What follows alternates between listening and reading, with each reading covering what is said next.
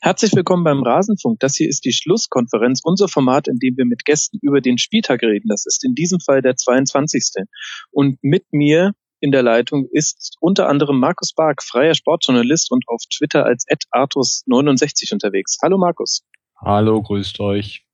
Schön, dass du mit dabei warst, äh, wieder mit dabei bist. Du warst ja der erste Gast im ersten Rasenfunk überhaupt. Und auch mit dabei Florian Bogner, leitender Redakteur von transfermarkt.de auf Twitter als Lopomuk vertreten. Hallo Flo, schön, dass du mit dabei bist. Hallo Max, hallo da draußen. So, lasst uns gleich über den Spieltag reden. Ich würde gern mit dem Geistenspiel überhaupt beginnen. Das ist eindeutig meiner Meinung nach Augsburg gegen Leverkusen. Was für was für viele Geschichten man, äh, worüber man darüber reden kann. Allen voran natürlich das Tor von Marvin Hitz. Ähm, Markus, wie hast du das Spiel erlebt?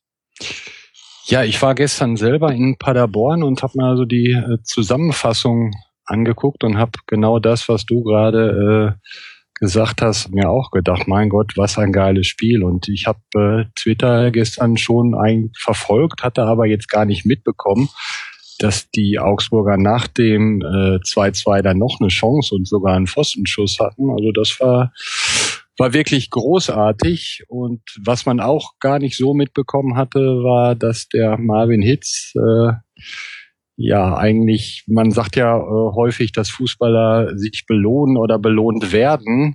Ähm, er war ja als Torwart gestern mal eher so semi. Also beim ersten Tor ist jetzt kein krasser Bock, aber kann man sicherlich äh, besser machen. Und dann die eine Situation, als er rauskommt, reinrutscht und den Ball verliert, das war auch nicht gerade so gut ja, dann steht er richtig, macht das Tor und äh, ist dann der gefeierte Held. So ist es dann manchmal. Vielleicht auch ein würdiger Schlusspunkt, dass dann die letzte Chance von Altintop nicht mehr reinging und dann wirklich Hitz so ein bisschen den das letzte Tor machen durfte und nicht Altintop. Äh, Flo, würdest du sagen, unterm Strich auch unentschieden das äh, verdiente Ergebnis bei dem Spielverlauf? Also ich habe es in der Konferenz gesehen, ähm, kann jetzt auch nicht die 90 Minuten komplett wiedergeben, aber ja, doch durchaus. Also Leverkusen wirkte so ein bisschen gefangen nach den Leistungen der letzten Wochen, die jetzt auch nicht so mega gut waren. Und in Augsburg muss man auch erstmal unentschieden spielen. Und der FCA hat sich am Ende wieder äh, für, für sehr viel Leidenschaft, sehr viel Aggressivität einfach belohnt. Und ähm, ja, ich finde das immer eine witzige Geschichte, wenn Torhüter ein Tor schießen, Bloß wenn Simon Rolfe so was, glaube ich, den Ball da nicht so wirklich mega dämlich ans Knie bekommt, dann passiert es halt gar nicht. Dann läuft Hitz da irgendwo ins frei, in den freien Raum und der Ball kommt aus zehn Metern oder nicht mal zehn Meter an ihn heran. Und äh, insofern kann er sich da, glaube ich, nochmal bei dem Leverkusen dann bedanken.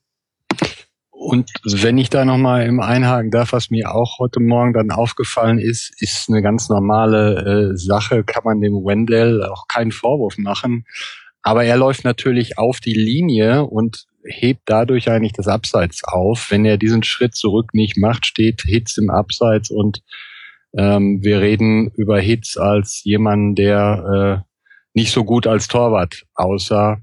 Aber wie gesagt, man, man führt 2-1, letzte Minute oder Schlussphase und dann, dann macht man sowas schon mal. Ich habe es mir nicht in der Wiederholung angeguckt, bin mir aber ziemlich sicher, dass äh, Hitz sonst im Abseits gestanden hätte, wenn der Wendell nicht die Meter zurückmacht oder die zwei Meter. Das kann gut sein, ja, das habe ich mir auch gedacht. Aber seien wir doch mal froh, dass es nicht war, weil ich meine, wie geil ist es einfach jetzt das, das dritte Tor, der Tor erst aus dem laufenden Spiel heraus, vorher Jens Lehmann, das ist vielleicht der All-Time äh, äh, Favorit, weil es äh, auch noch im Derby war, Dortmund gegen Schalke, dann Frank Rost und jetzt äh, Hitz. Also ich bin sehr froh, dass er nicht im Abseits stand, muss ich ganz ehrlich sagen. Ja, kann man so machen, ja. Doch, ist okay. Die Augsburger ähm, beschweren sich sicher nicht. Definitiv und es gibt wirklich äh, episches Bildmaterial. Ähm, ich habe unter anderem ein Foto gesehen bei Twitter, ähm, ganz normales Sportfoto findet man wahrscheinlich äh, tausendmal im Netz, äh, wo man den Blick von äh, Ömer Toprak sieht, wie Hitz kurz vorm Schuss und er hat wirklich so in den Augen stehen, der wird doch jetzt nicht etwa und dann ist es schon passiert. Wirklich sehr schön. Ähm, und vielleicht ist das mal der richtige Zeitpunkt, äh, die ultimative Augsburg-Lobhudelei zu starten. Zumindest meiner Meinung nach. Ich finde das unglaublich, wenn man jetzt mal zurückblickt auf die dreieinhalb Jahre, die die in der ersten Liga sind, was dieser Verein für die Liga, um jetzt ein bisschen pathetisch zu werden, äh, gemacht hat. Wie viel Spektakel, wie viele tolle Geschichten. Stimmt ihr mir dazu? Wenn ich anfangen soll oder darf, tu es. Klar, klar würde ich dir zustimmen. Ähm, ich denke auch, also wir kommen vielleicht noch auf Werder Bremen und auf Skripnik. Das ist sicherlich ganz toll, was der da macht, aber da muss man bedenken, dass der, keine Ahnung, jetzt sechs, sieben Spiele als hauptverantwortlicher Trainer da sitzt und äh, die Lobeshymnen sind derzeit natürlich berechtigt, aber wir können in drei Monaten schon wieder was ganz äh, anderes über ihn sagen und reden. Bei Markus Weinziel wissen wir inzwischen und haben gesehen, dass es ein hervorragender Trainer ist, der, das muss man ja auch dazu sagen, miserabel gestartet ist. Ich glaube, die hatten neun Punkte nach der äh, Hinrunde unter ihm. Der war kurz davor, entlassen zu werden und äh, hat jetzt aus Augsburg wirklich eine Mannschaft gemacht, die vollkommen wettbewerbsfähig ist in der Bundesliga. Hat in, in Dortmund das Spiel, habe ich gesehen, ähm, 1-0 gewonnen. Beileibe nicht überragend gespielt, sondern mehr solide, äh, hat das super ausgenutzt, die Dortmunder Verfassung genau die Sache richtig angegangen. Wir machen nichts Großes, äh, wir, wir ergreifen gar nicht die Initiative. Wir wissen genau, äh, lasst Dortmund den Ball. Die wissen da derzeit nichts mit anzufangen. Die sind im Kopf nicht klar. Und äh, dann werden wir schon irgendwie irgendwann ein Tor machen. Und äh, das ist natürlich auch eine Kunst. Das machen auch nicht viele. Sind dann belohnt worden und sind gestern, ja, ich halte eigentlich nichts von diesem belohnt worden, aber äh, gestern war es dann halt wieder so mit dem 2-2, was ja gerade gegen äh, Leverkusen dann gegen den direkten Konkurrenten sehr wichtig war. Und ich glaube und ich, ich fürchte fast, dass äh, die Qualifikation für die Europa League schlimm wäre für, für Augsburg, weil das zeigen die letzten Jahre Freiburg, äh, Frankfurt letztes Jahr auch in der Bundesliga. Gladbach habe ich heute auf äh, Twitter gesehen, hätte nach, Euro, nach Europacup-Spielen noch kein Bundesligaspiel gewonnen. Von den letzten acht habe ich nicht nachgeprüft. Aber äh, Europa League ist, glaube ich, gar nicht gut für Mannschaften, die äh, international nicht erfahren sind. Deshalb sollten die Augsburger wirklich alles daran setzen, in die Champions League zu kommen. Das wäre vermutlich dreimal besser. Und ich traue es ihnen auch durchaus zu. Also es ist ja jetzt keine Mannschaft oben, die äh, einen super Lauf hat und wir sind jetzt auch nicht mehr weit vom Saisonende entfernt. Deshalb, ob Leverkusen, Gladbach, Schalke oder Augsburg, da würde ich also auf kein Geld setzen. Das ist ja auch völlig, also willenlos, was da abgeht. Mit Gladbach, die, die spielen jedes Spiel jetzt nur noch 0-1, 1-0 oder 1-1 seit der, seit der Winterpause. Schalke hat natürlich auch nicht wirklich was Überzeugendes zu, zu bieten die letzten Wochen. Und Augsburg, ja, warum nicht? Also Platz fünf mal, mal auf jeden Fall drin. Und wenn nicht sogar vier oder drei. Das ist ja eh das Phänomen dieses Spieltags, dass ich glaube, die der vom Drittplatzierten bis zum Neunplatzierten alle unentschieden gespielt haben. Da hat keiner mal drei Punkte gemacht. Deswegen hat ja, sich da drei bis acht. Ja, Frankfurt hat verloren auf neun. Ja. Ja, genau, richtig, stimmt. So ist es. Ähm, ja, äh, aber dann haben wir ja indirekt jetzt schon auch über den Gegner ein bisschen gesprochen. Lass mal noch kurz zu Leverkusen ein paar Worte verlieren. Ähm, ich muss sagen, die erste Halbzeit fand ich richtig gut. Da hätten sie eigentlich auch, hätten sie das 2-0 gemacht, wäre das wesentlich schwieriger für Augsburg geworden. Ähm, hat mich jetzt so ein bisschen wieder an das Leverkusen in der Hinrunde ähm, erinnert. Stimmst du mir dazu, Markus? Das war gestern, was ich in der Zusammenfassung gesehen habe, tatsächlich sehr, sehr gut, sehr temporeich ich meine, der Kollege von Sky hätte vom Radikalpressing äh, gesprochen. Das ist natürlich immer schön, wenn es aufgeht. Ich kann mich noch gut an die erste Sendung erinnern. Da hatten die Leverkusener 2-0 in Dortmund mhm. gewonnen mhm. und da haben wir, glaube ich, gesagt, äh, das ist schön und gut, aber lass da mal eine Mannschaft äh, kommen, die nicht nur gut ist, sondern die auch gut drauf ist. Und ich war letzte Woche gegen Wolfsburg doch ziemlich erschrocken, obwohl ich das nicht Radikalpressing äh, nennen würde, aber die sind doch teilweise eigentlich blind auf einen Gegner draufgegangen, haben aber verpasst, die Passwege zuzustellen und dann wurde durch eine ganz simple Verlagerung oder ein 20 Meter Querpass wurden auf einmal Räume geöffnet. Und ich hatte es auch geschrieben und auch bei Twitter, also die Wolfsburger hatten Überzahlsituationen, obwohl man den Angriff gar nicht als Konter bezeichnen konnte und das ist natürlich dann schon schon schlimm äh, und gestern haben sie es, was ich gesehen habe, viel besser gemacht und ja, halt dann zu wenig Ertrag daraus geholt. Hätten höher führen können und vielleicht auch müssen als 1-0. Jetzt waren sie gestern natürlich auch ein bisschen ersatzgeschwächt. Also Jet war nicht dabei, Bender nicht dabei, Son nicht dabei, Spalch nicht dabei. Also dann, dann beißt auch, also Son hat gespielt, ja gut. Aber die anderen waren nicht dabei. Hm, dann beißt es halt natürlich auch ein bisschen aus. Dann kommt auch nicht so viel von der Bank. Und gerade wenn man so ein laufintensives Spiel an den Tag legt wie Leverkusen, dann kann es hinten raus dann doch mal ein bisschen eng werden. Und äh, sicherlich werden sie auch äh, ein bisschen Atletico im Kopf gehabt haben. Das ist richtig. Das, äh, ich meine, gestern war der Wendell äh, wieder dabei und äh, Castro hat äh, rechter Verteidiger gespielt. Das war natürlich ein Riesenproblem letzte Woche gegen Wolfsburg, weil da haben äh, rechts Hilbert gespielt und links Böhnisch. Also wenn ich da Roger Schmidt wäre und wüsste auf der anderen Seite De Bräune und, und Schürle und hätte die beiden Außenverteidiger, ich glaube, da würde ich dann auch schlecht schlafen. Äh, sie hatten hat letzte Woche, äh, gut, Castro hat gespielt, aber auf anderer Position, aber Wendell war halt äh, stand nicht zur Verfügung. Und dann, dann wird es natürlich schwierig, wenn du so ein Problem schon gegen die Mannschaft hast. Aber da muss man dann ganz klar sagen, wenn ich das Personal dann nicht habe, dann, dann greife ich halt nicht so hoch an, dann stelle ich meine Verteidiger nicht so hoch, sondern äh, ändere dann in meinem Konzept was. Ich glaube, so flexibel sollte jeder Trainer sein. Zumal, wenn ich, ich weiß nicht, wann es 0-2, 0-3 stand, wenn ich merke, dass ich da in ein, ein Debakel hineinlaufe und die haben in der ersten Halbzeit gar nichts geändert. Die haben einfach so weitergemacht, obwohl es 0-3 stand. Äh, das fand ich schon ziemlich erschreckend. Ja, das hatte man zuletzt in einem WM-Halbfinale so, dass da ähm, bis zum äh, 0-5 nicht so wirklich was geändert wurde. Wir hatten auch in der letzten... Aber Brasilien hat nicht mehr so richtig äh, Gas gegeben dann wie Leverkusen. Äh, das ist allerdings wahr, weil Brasilien halt auch einfach nicht so gut ist wie Leverkusen. Ähm, wir hatten in der letzten Folge ähm, die Frieda vom Leverkusen Pod da und die hat genau das äh, auch schon angesprochen, was ihr jetzt beide auch schon erwähnt habt. Ähm, es ist die Frage, ob Leverkusen noch einen Plan B hat zu diesem Radikalpressing, wenn man so nennen möchte. Ähm, das ist durchaus auffällig, dass ähm, wenn das nicht greift, wenn sich der Gegner draus raus kombinieren kann oder die Seite verlagert, dann sind sie halt in Unterzahl in Situationen, in die man eigentlich nicht in Unterzahl sein sollte. Und da ihr die Verletzten schon kurz angesprochen habt, da müssen wir auch noch mal kurz dem FC Augsburg auf die Schultern klopfen. Ich glaube, die sind mit elf Verletzten in den Spieltag gegangen, wenn ich richtig gezählt habe. Es sind so viele, dass ich mir nicht mal sicher bin. Aber wahnsinnig Hut ab. Ich bin sehr froh, dass ich äh, letzte Woche erst äh, mit Daniel Reimann von Spox den wir zu Gast hatten, die Wette abgeschlossen habe, dass Augsburg einstellig abschließt. Ähm, ich fühle mich da sehr gut. also das, das ist ja mal gesetzt. Das kann ich mir gar nichts anderes vorstellen.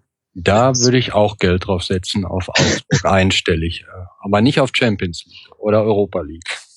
Ja, nee, ich, ich, ich mache nur sichere Wetten, ist ja klar. Ich bin Familienvater, ich muss aufpassen. Ja, also dann müsst ihr unbedingt äh, den, den Daniel über Twitter noch äh, mit reinholen. Äh, bestimmt lässt er euch in die Wette noch einsteigen, außer er macht jetzt einen Rückzieher. Vielleicht hm. können wir da ein bisschen sozialen Druck aufbauen. Vielleicht kann man auch noch gegen ihn auf den Abstieg von 1860 wetten. Also.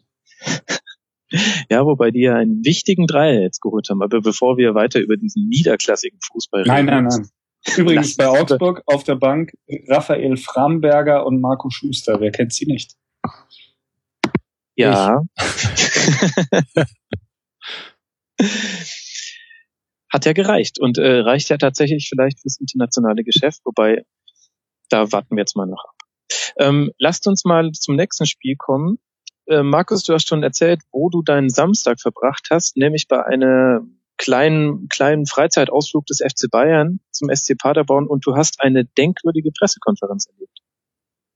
Absolut, das, das kann man sagen. Also das äh, war bemerkenswert, wie unterwürfig André Breitenreiter und die Paderborner dem FC Bayern nach dem Spiel begegnet sind. Also dass sich ein Trainer in der gleichen Liga beim, beim gegnerischen Trainer so dermaßen einschleimt. Gut, dass er das sagt, weltbeste Mannschaft gegen weltbeste, weltbeste Trainer fand ich schon übertrieben, weltbeste Mannschaft. Das äh, ist ja sowieso so eine Floskel. Äh, da habe ich auch Probleme mit, weil diese Mannschaft ist letztes Jahr im Halbfinale von Real Madrid eingetütet worden zu Hause, hat die Champions League nicht gewonnen. Aber gut, kann man, kann man drüber streiten, kann man drüber reden. Weltbester Trainer, ja mein Gott, kann man auch sagen. Aber vielen Dank für das tolle Erlebnis.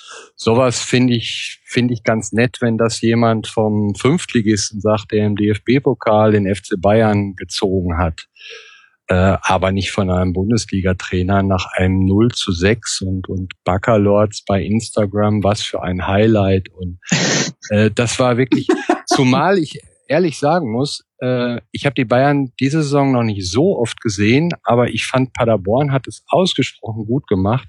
Klar, ultra defensiv, 5-4-1. Der Kachunga stand zehn Meter hinter der Mittellinie. Aber wie der Robben es schon, schon gesagt hat, äh, es war sehr eng vorne, sehr schwierig. Und wenn der Hartherz beim 0-1 bei dem genialen Pass von Robben nicht pennt, dann steht Lewandowski im Abseits und dann beißen sie sich noch länger die Zähne dran aus. Äh, das ist schon ziemlich gut gelaufen, dass die Bayern mit dem 2-0 äh, in die in die Halbzeit gehen. Übrigens genauso wie Borussia Dortmund damals. Äh, gut, die beiden Mannschaften sind in dieser Saison nicht so gut zu vergleichen, aber damals haben die Paderborner sich gesagt, so jetzt machen wir da mal was. Und äh, dann gegen Bayern äh, kriegen sie noch weitere vier und äh, sprechen dann hinterher von einem tollen Erlebnis. Ich meine, jeder Abstiegskandidat kann davon ausgehen, dass alle anderen Konkurrenten gegen die Bayern verlieren. Insofern ist diese Theorie vom Streichergebnis, wie ich es mal nenne, schon ganz okay. Aber sowas, was der Breitenreiter sich da in der Pressekonferenz erlaubt hat, das weiß nicht. Also das geht in meinen Augen nicht. Ich, ich finde das mittlerweile echt auch irgendwie äh, da das das geht nicht. Also dass Trainer oder andere Mannschaften oder Spieler anderer Mannschaften sich da wirklich so äh, ja so so ähm, masochistisch, hätte ich jetzt beinahe gesagt, äh, hingeben einfach und da Fifty Shades of Grey irgendwie abspielen und das auch noch irgendwie geil finden, wenn sie da richtig verhauen werden. Das, also, weiß ich nicht, das hat irgendwie nichts mit professionellem Fußball zu tun, für mich jetzt persönlich. Ähm, andererseits sind die Bayern halt einfach so gut und so überlegen, was auch wiederum etwas äh, ja, lächerlich ist irgendwann für die Liga, wenn man jetzt guckt.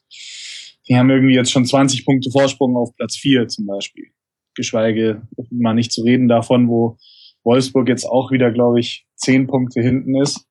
Wo man vielleicht so nach dem 18. Spieltag noch dachte, na ja, jetzt mit dem 4-1 gegen Bayern können die vielleicht nochmal irgendwie vielleicht ein bisschen aufschließen. Ja gut, es sind acht Punkte, die, die sie hinten sind, aber es ist irgendwie, es ist so eine, ja, Bayern-Spiele angucken, das macht auch nicht mehr so viel Spaß, wenn die jedes Mal 6-0 gewinnen. Oder wie seht ihr das?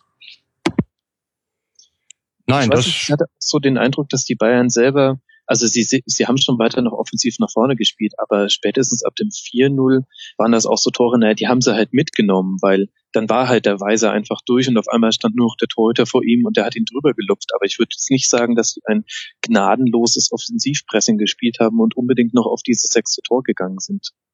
Nee, sie waren einfach die zehn Prozent besser und die zehn Prozent wirken sich aber halt auch dann einfach in sechs Tore irgendwann aus. Das ist, das ist schon bedenklich. Also jetzt Paderborn in Ehren, die natürlich jetzt hier äh, eine einmalige Sache auch irgendwo abfeiern in dieser Bundesliga-Saison und ich schwer davon ausgehe, dass die am Ende auch absteigen werden äh, nach den Leistungen jetzt äh, in den letzten 10, 12 Spielen, sage ich jetzt mal. Ähm, aber wenn man das jetzt mal ein bisschen größer aufzieht und hört, was in England für Summen gezahlt werden, langsam für die Fernsehverträge, wenn dann ab Saison 2016 jedes Team in der Premier League 120 Millionen Euro gesetzt an Fernsehgeldern bekommt. Diese Summe erreicht man in Deutschland niemals, wenn du einen Wettbewerb hast, in dem der FC Bayern München am Ende immer 15 Punkte vor allen anderen äh, ins Ziel kommt, weil es halt einfach nicht mehr spannend genug ist. Und da muss man irgendwo den Hebel ansetzen und nicht irgendwie, ob man jetzt noch ein Montagsspiel in der Bundesliga zeigt oder was auch immer. Das ist meine Meinung dazu. Das sehe ich ganz genauso, wobei es da natürlich viele Komponenten gibt, warum äh, die Premier League so weit vorne ist. Ähm, deshalb finde ich dieses Gerede von wir wollen oder wir müssen die Lücke schließen, das ist schon mal eine ganz falsche äh, Sprachregelung in meinen Augen. Äh, es gibt ja sogar schon eine, eine Lücke äh, nach Frankreich, aber wie man diese Lücke nach England schließen will, also die, die kann man höchstens versuchen, kleiner werden zu lassen. Ähm, und Bayern München, die können ja nichts dazu. Die haben halt die Mittel, die haben das Ziel, die Champions League möglichst jedes Jahr zu gewinnen und die müssen sich dann halt dementsprechend gute Spieler holen. Nur Bayern München ist der Liga entrückt. Das hat man gestern auch in den Redaktion, äh, Reaktionen der Paderborner äh, gesehen und gehört. Und das ist ein Problem für die Liga. Und der ähm, Stefan Klüttermann äh, von der Rheinischen Post, der hatte es letztens auch geschrieben. Das hatten wir vor zwei Monaten oder so auch mal unter Kollegen besprochen die Liga steuert, glaube ich, schon auf ein Problem zu, wenn du äh, mal guckst, was aus der zweiten Liga hochkommen könnte. Ingolstadt, sag ich mal, äh, nur. Und dann hast du die ähm, Vereine, die von überregionalem Interesse sind, wird der VfB eventuell absteigen. Vielleicht kommt noch ein zweiter sehr namhafter Club, lass es mal den HSV werden.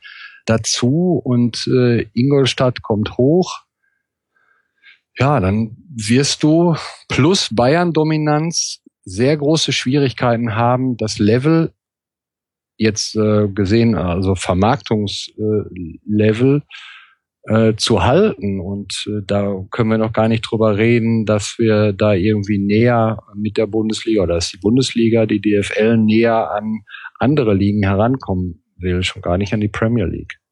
Wenn man dann das Montagsspiel Paderborn gegen Ingolstadt hat in der Bundesliga. Ja. Das lässt sich bestimmt sehr gut vermarkten. Auch in China oder so. Das, das ist die Frage, die ich mir immer stelle. Wie willst du denn den Chinesen, also nimm doch allein mal das Topspiel äh, vom jetzigen Spieltag. Erst FC Köln gegen Hannover 96. Und ich will jetzt wirklich nicht gegen die Vereine haten, aber äh, der durchschnittliche Thailänder äh, der steht doch da, der bleibt doch dafür nicht bis nachts um drei wach. Also das ist doch vollkommen irrsinnig. Ich verstehe nicht, also ich verstehe auch überhaupt diesen kompletten Ansatz nicht, warum man so auf die Exklusivität von 90 Minuten Fußball setzt, also warum man das noch weiter auseinanderzieht und warum man nicht sagt, ähm, man vermarktet das Gesamtprodukt zum Beispiel dieser Fünf-Spiele-Konferenz am Samstag, die, ähm, die viel, viel spannender ist als ganz vieles, was man in 90 Minuten Fußball sieht, gerade für ein weniger fußballaffines Publikum. Und warum macht man nicht das zum Unique Selling Point, sondern warum will man tatsächlich auf dem Montagabend noch gehen? Wir schweifen ab, aber es ist ja bei der NFL zum Beispiel auch so, dass da relativ viele Spiele immer noch gleichzeitig stattfinden. Und oh. natürlich gibt's da mal ein Monday Night Football und ein Sunday Night Football, aber äh, das funktioniert ja auch so, das Produkt. Ich verstehe das sowieso nicht aus dem Grund, was du eben gesagt hast, von, also ich kann mir nur vorstellen, dass der Markt, der da angegriffen werden soll, der kann eventuell auch äh, Nordamerika heißen, aber mit Sicherheit nicht als Hauptmarkt. Der ist Asien. Und in Asien sind wir ja, sieben, acht Stunden voraus und deshalb montags abends kannst du äh, nicht groß was gewinnen. Deshalb verstehe ich nicht, dass das nicht Samstag zwölf, halb eins im, im Gespräch ist, wie es die äh, Premier League auch macht. Dann musst du aber natürlich auch mal gucken, dass du da dann Spiele ansetzt, die auch tatsächlich interessieren. Und wenn du auf 18.30 deinen exklusiven Termin Köln gegen Hannover 96 legst, dann, ja, dann weiß ich auch nicht, wo, wo da angegriffen werden soll. Liegt natürlich daran auch, dass jeder Verein so und so viel Auftritte in diesen Slots haben muss. Die genauen Bestimmungen kenne ich nicht. Aber damit kommst du sicherlich nicht voran. Also nächste Woche, ich glaube, das Revierderby ist auch 15.30. Ich weiß nicht, was ja. nächste Woche, müsste mal gucken, was ja, ist nächste Woche das 18.30 Spiel, aber da hatten wir diese Eintracht gegen HSV. Ja, Eintracht gegen den HSV. Ist jetzt auch kein Kracher.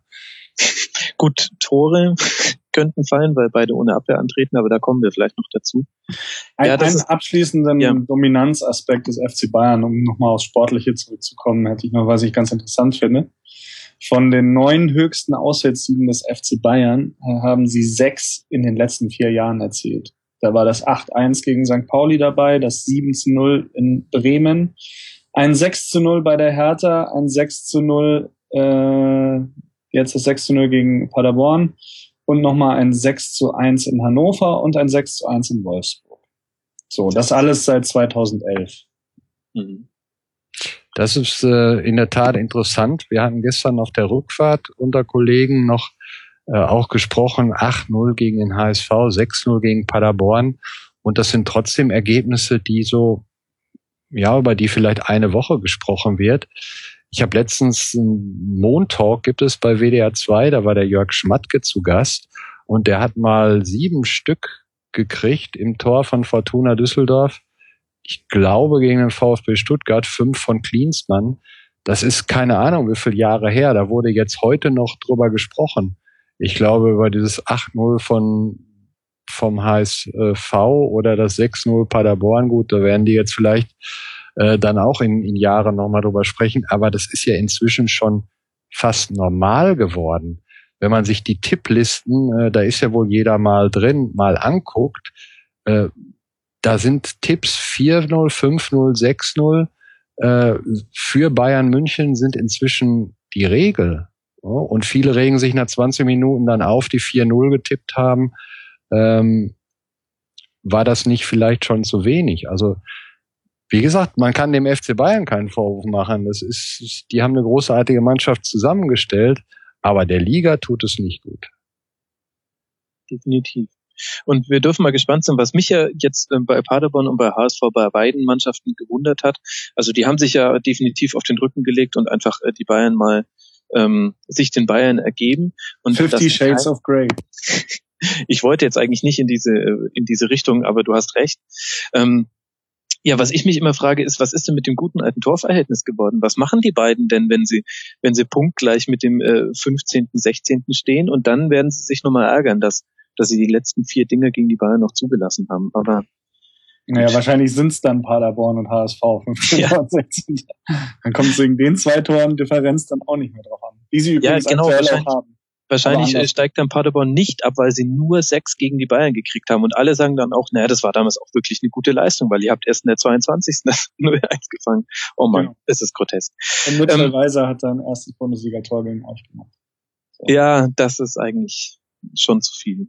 Was das Ertragbaren. Da hätte ich dann als äh, Sadomasochist mein Exit-Word reingeschmissen. Gut. Oklahoma. Bitte lasst uns zum nächsten Spiel kommen, ganz wichtig. Ähm, vielleicht eines äh, der interessanteren Freitagsspiele dieser Saison, ähm, würde ich sagen. Äh, VfB gegen BVB. 3 zu 2 für Dortmund. Ähm, und ich, ich würde ja sagen, die Leistung des VfB Stuttgart ist ungefähr gleichbedeutend mit der seiner Ordner, die es ja nicht mal geschafft haben, den Flitzer ähm, zu fangen, der da aus Spielfeld gelaufen ist, sondern den einfach, dem war dann irgendwann so langweilig, dass er selber wieder gegangen ist. So gut war der Zugriff auch des VfB. Siehst du es auch so, Markus?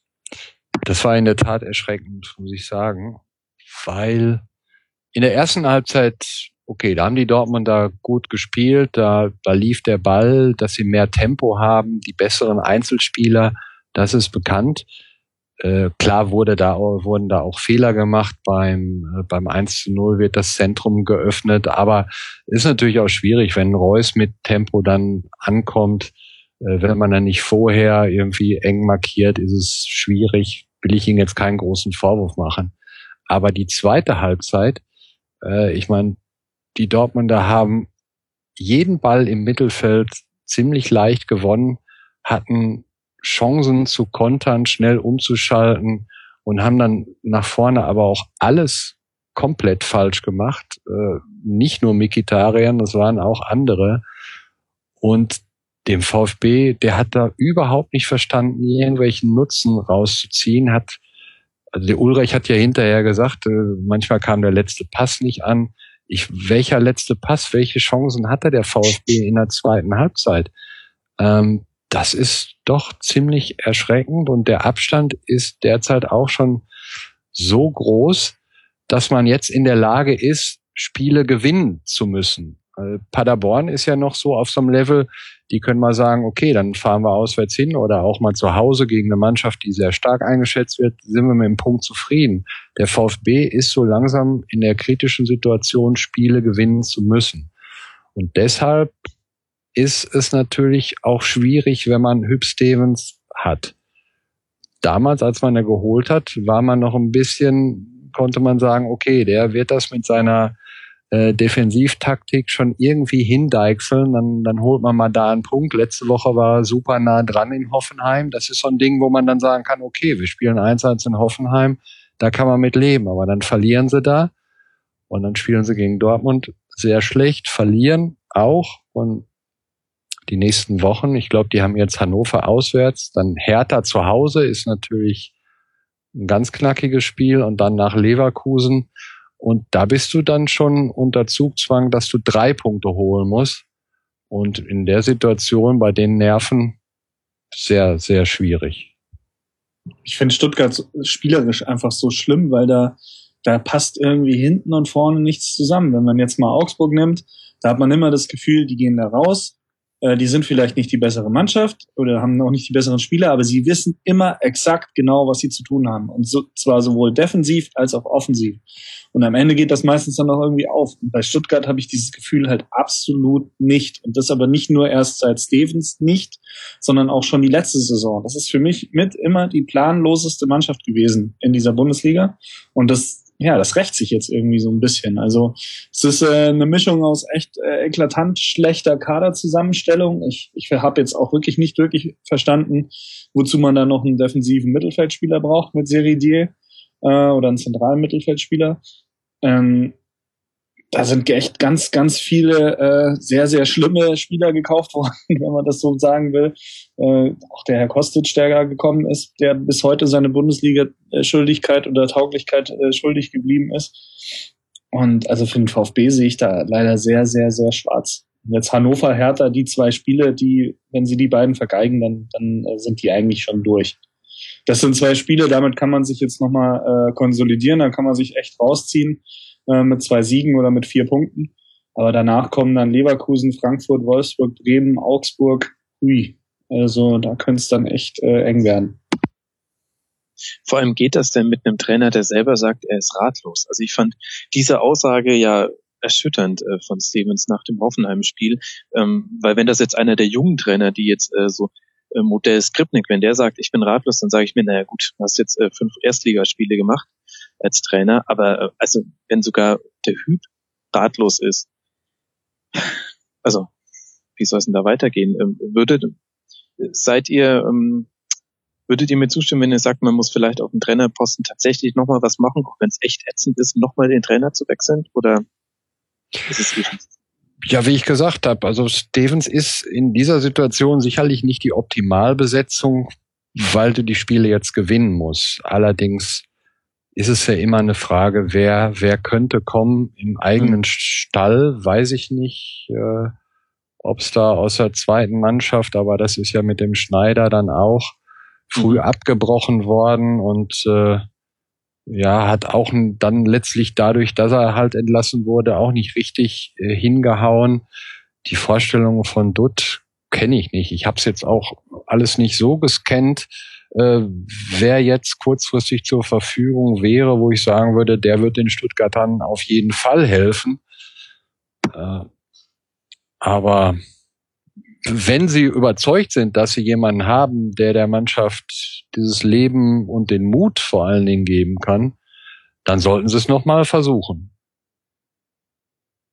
Vielleicht war das auch damals die entscheidende ähm, Trainerentlassung äh, unter Schneider, weil ich hatte damals den Eindruck, es war sportlich damals schon gerechtfertigt.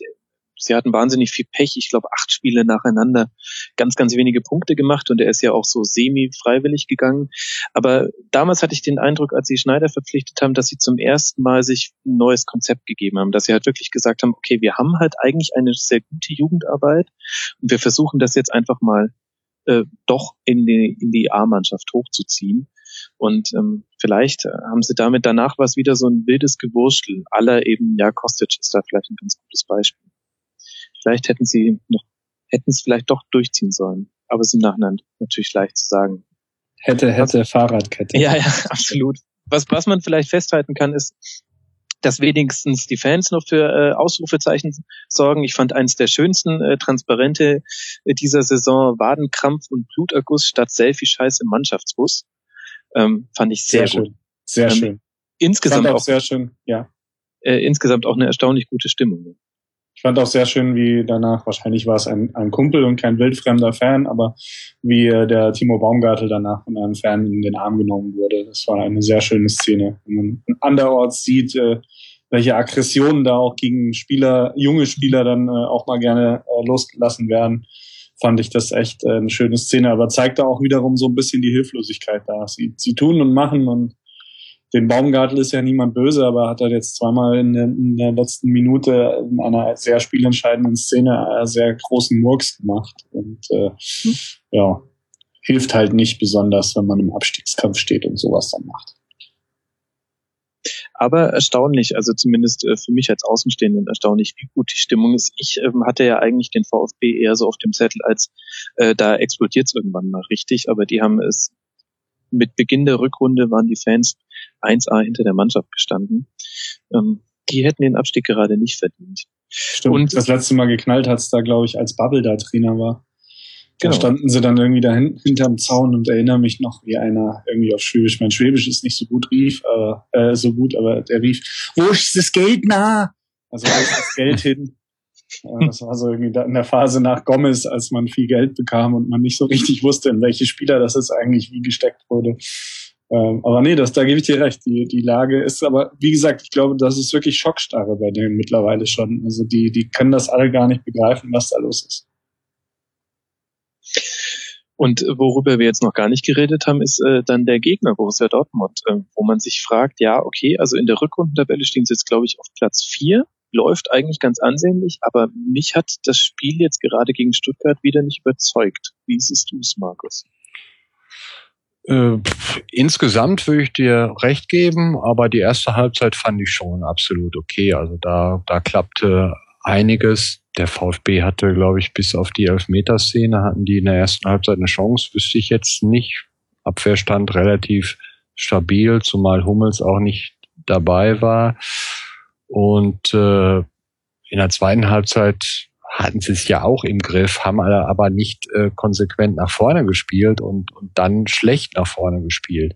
Aber man muss natürlich sagen, die haben dreimal hintereinander jetzt gewonnen in Freiburg und in Stuttgart haben sie Gegner erwischt, die richtig schwach waren, was natürlich auch immer dann an einem selbst liegt, aber ich glaube nicht nur, weil die Lage für die äh, beiden Clubs ja auch ähm, ja schwierig ist.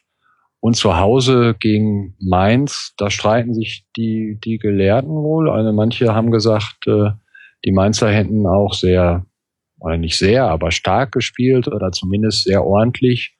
Ich fand das jetzt ehrlich gesagt auch nicht, nicht besonders von denen. Ähm, und da hatte man äh, zum ersten Mal bei Dortmund so das Gefühl, obwohl sie relativ früh zurücklagen, oder nicht relativ, sondern früh zurücklagen in der ersten Minute, dass sie es trotzdem drehen, weil ähm, das war jetzt nicht so, dass, dass die sofort in sich zusammengefallen sind, dass sie irgendwie hektisch geworden sind, sondern sie haben es relativ gut weitergespielt, wurde bis zur Pause ein bisschen schlechter, aber in der zweiten Halbzeit dann, dann ziemlich gut und verdient gewonnen. Aber wie gesagt, es waren Freiburg, Mainz und Stuttgart, drei Mannschaften aus dem unteren Drittel. Und äh, jetzt wollen wir Samstag dann mal sehen, wenn äh, Schalke zum Derby kommt. Ich glaube, dass den Dortmund dann dieses Spiel in der Champions League am Dienstag gut tun wird, weil das ein Wettbewerb ist, den sie nicht genießen können, aber wo es vom Kopf her doch diesmal relativ einfach ist, weil man man hat diesen Abstiegskampf nicht mehr im Kopf, sondern man kann jetzt äh, einfach zeigen, dass man vielleicht auch mit dem Tabellenführer aus Italien mithalten kann. Und ich gehe davon aus, also 50-50 sehe ich es auf, auf beide Spiele. Ich gehe ziemlich fest davon aus, dass sie Dienstagabend ein gutes bis sehr gutes Spiel äh, abliefern werden. Interessant wäre noch gewesen zu sehen, ähm, was wohl passiert wäre, wenn Schein tatsächlich rot gesehen hätte. Ähm, interessante Szene, dass es da keine Karte gab, obwohl klare Notbremse. Ähm, wir hatten ja sogar die Parallelszene im Paderborn-Spiel. Aber anscheinend oder scheinbar, keine Ahnung, war sich das äh, Schiedsrichtergespann da nicht einig, wer der Sünder war. wollt ihr noch ähm, über die immobile Interviewposse reden? Sehr äh, gerne. Ja, dann leg los, Flo. Äh, du musst, glaube ich, erst noch erklären, weil vielleicht hat es doch nicht jeder mitbekommen, was eigentlich passiert ist. Giro Immobile hat der italienischen Zeitung oder Magazin Sport Week ein Interview gegeben.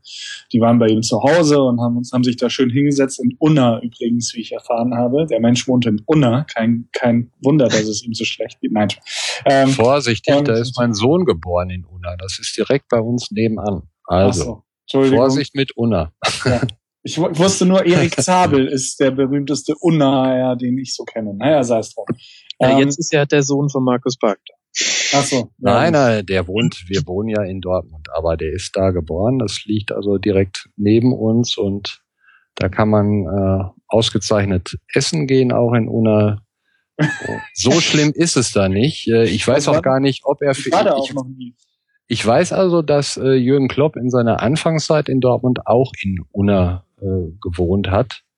Ob das jetzt äh, irgendwie das gleiche Haus ist oder so, keine Ahnung.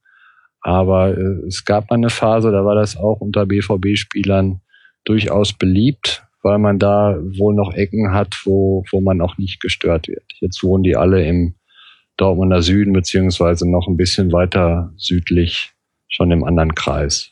Okay. Sehr, so schön, so ein schöner Exkurs. Jetzt komme ich mit den Mobile-Aussagen um die Ecke. Er sagte nämlich dann, Zitat, in den acht Monaten, seitdem ich hier bin, hat mich kein Teamkollege zu sich nach Hause zum Abendessen eingeladen. Und er sagte noch anders als Zitat, die Deutschen sind kalt, da kann man nichts machen. Ähm, ja, damit hat er recht, finde ich, klar, im Vergleich zu Italienern auf jeden Fall. Ähm, ich finde die Aussagen auch beide keineswegs dramatisch. Es zeigt halt nur, dass der Mensch halt immer noch ein bisschen fremd ist in diesem ganzen Gefüge äh, beim BVB und äh, auch wahrscheinlich in Unna, auch wenn das äh, ja ein sehr schönes Fleckchen Erde sein soll. So, ähm, die wirklich, also da kann man sich jetzt natürlich streiten und spielen, ob das jetzt klug ist oder toll ist, was er da sagt, wen er damit jetzt beleidigt oder auf den Schlips tritt oder auch nicht. Ähm, ob Kevin Großkreuz ihn mal auf den Döner einladen sollte oder was auch immer, das ist mir eigentlich alles auch relativ einerlei. Die interessanteste Aussage von Immobile fand aber, fand ich aber, dass er gesagt hat, ich habe einen Weg eingeschlagen und ich möchte ihn auch zu Ende gehen und ich würde diese Entscheidung wieder treffen. Also ein klares Bekenntnis zu Dortmund und eben nicht eine Befindlichkeitserklärung mit der Absicht, vielleicht nach der Saison äh, schon wieder woanders hinzugehen. So habe ich das jetzt interpretiert und deswegen finde ich das auch völlig in Ordnung, ähm, dass er da sich so ein bisschen beklagt über die kulturellen Unterschiede. Wenn er denn im Endeffekt aber sagt, okay, äh, ich spiele hier auch ein bisschen Scheiße bisher und es läuft auch alles nicht so gut, aber äh, ich will das gerne weiter probieren. So. So viel zum Thema Immobile und Unna. Ja gut, aber jetzt ist ja die Sache, das alles ist ja nie passiert. Doch, Weil doch. Dadurch, dadurch, dass das Interview nicht autorisiert war, sind ja alle Aussagen hinfällig, sagt Aki Watzke. Und da äh, musst du, Markus, als Journalist doch auch sagen, definitiv, dann hat das alles gar nicht stattgefunden.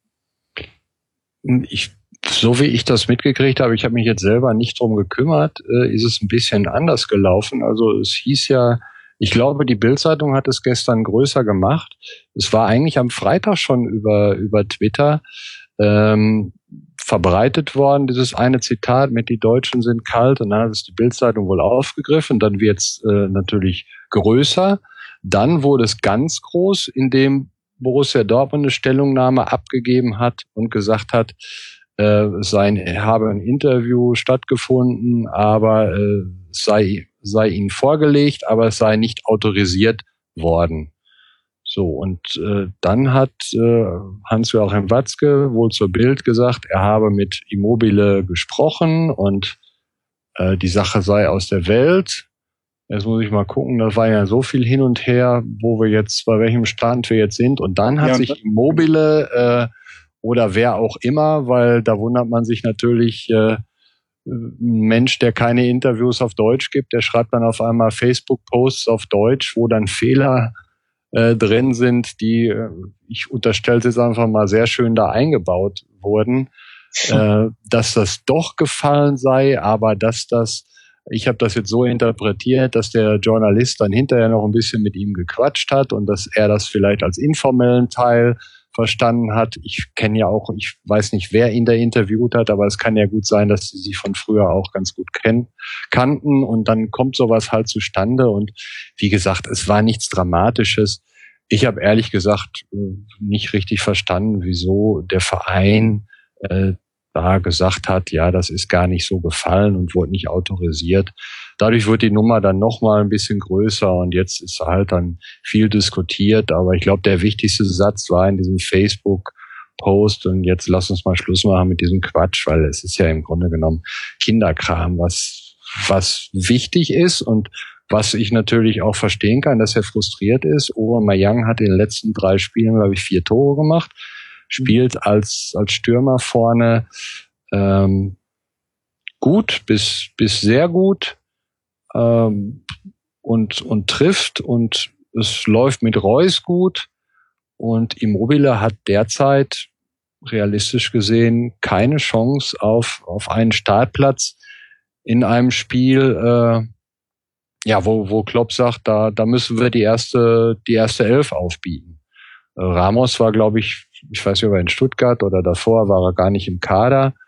Und klar, der hat, der war letztes Jahr Torschützenkönig der Serie A und hat an die 18 Millionen oder so gekostet und sieht jetzt natürlich auch, ich habe derzeit keine Chance, in die erste Elf zu kommen. Und dass er da ein bisschen frustriert ist und sowas dann äh, vielleicht einem gut bekannten Journalisten dann so sagt, oh mein Gott, das ist relativ normal. Ich finde, das ist alles eine sehr schöne Ouvertüre für das immobile Siegtor gegen Juventus dann nächste Woche.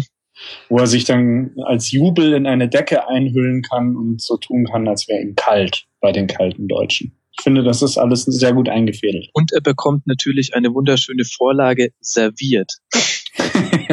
Auch das, ja. Das, das würde ich mal alles gar nicht ausschließen. Äh, das wäre ja dann so fast so ein bisschen wie der Anfang der Dost-Geschichte äh, aber dass das Immobile jetzt plötzlich jetzt in dieser Phase schon äh, dauerhaft trifft und vielleicht auch doppelt und dreifach, das ist doch äh, ziemlich auszuschließen, weil dazu fehlt ihm, das hat man in den Spielen gesehen, immer noch die Bindung zu den Partnern Reus und, und äh, Young oder auch Kagawa wissen noch nicht so genau, wie man mit ihm zu spielen hat, wie man ihn anspielen muss, wie er zu laufen hat.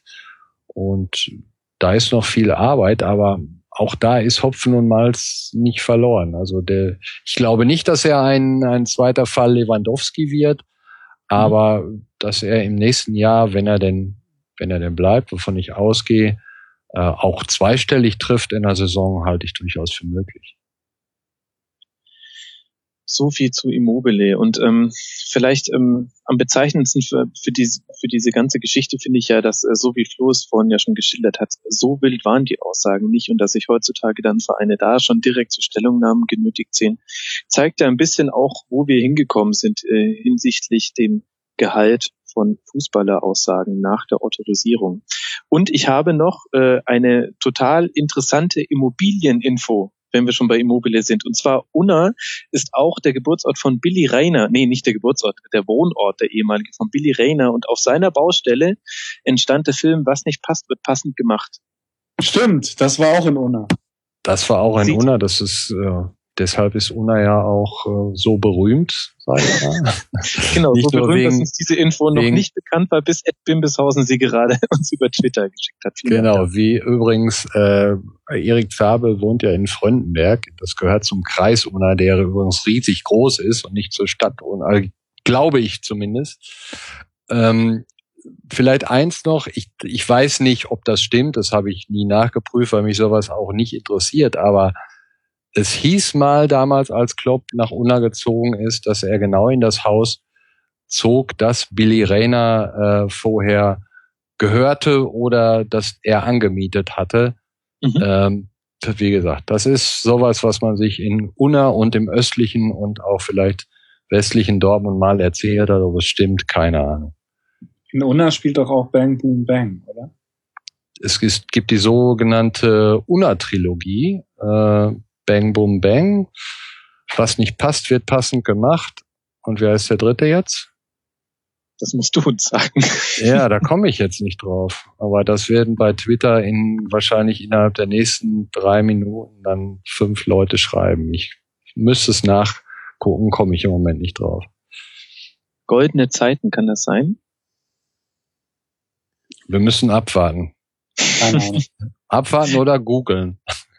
Gut, äh, wir werden das noch äh, im, im Laufe des ähm, äh, des Podcasts sicher aufklären können. Ähm, lasst uns vielleicht dann doch mal wieder zum Spieltag zurückkommen. Jetzt Gerne. haben wir schon kurz über Bastos gesprochen äh, im Zuge des Vergleichs von Immobile. Dann können wir auch kurz über das Spiel Wolfsburg-Hertha äh, sprechen. Allzu viele Worte muss man da, glaube ich, nicht verlieren. 2 zu 1 ist ausgegangen. Wieder zwei Tore von Bastos. Ähm, und interessante Info vielleicht, ähm, Bastos hat damit sein elftes Tor im Jahr 2015 gemacht. Und es gibt nur einen Spieler in Europa, der besser war, und zwar Lionel Messi mit 14 Toren. Herzlichen Glückwunsch. Ja. Ja.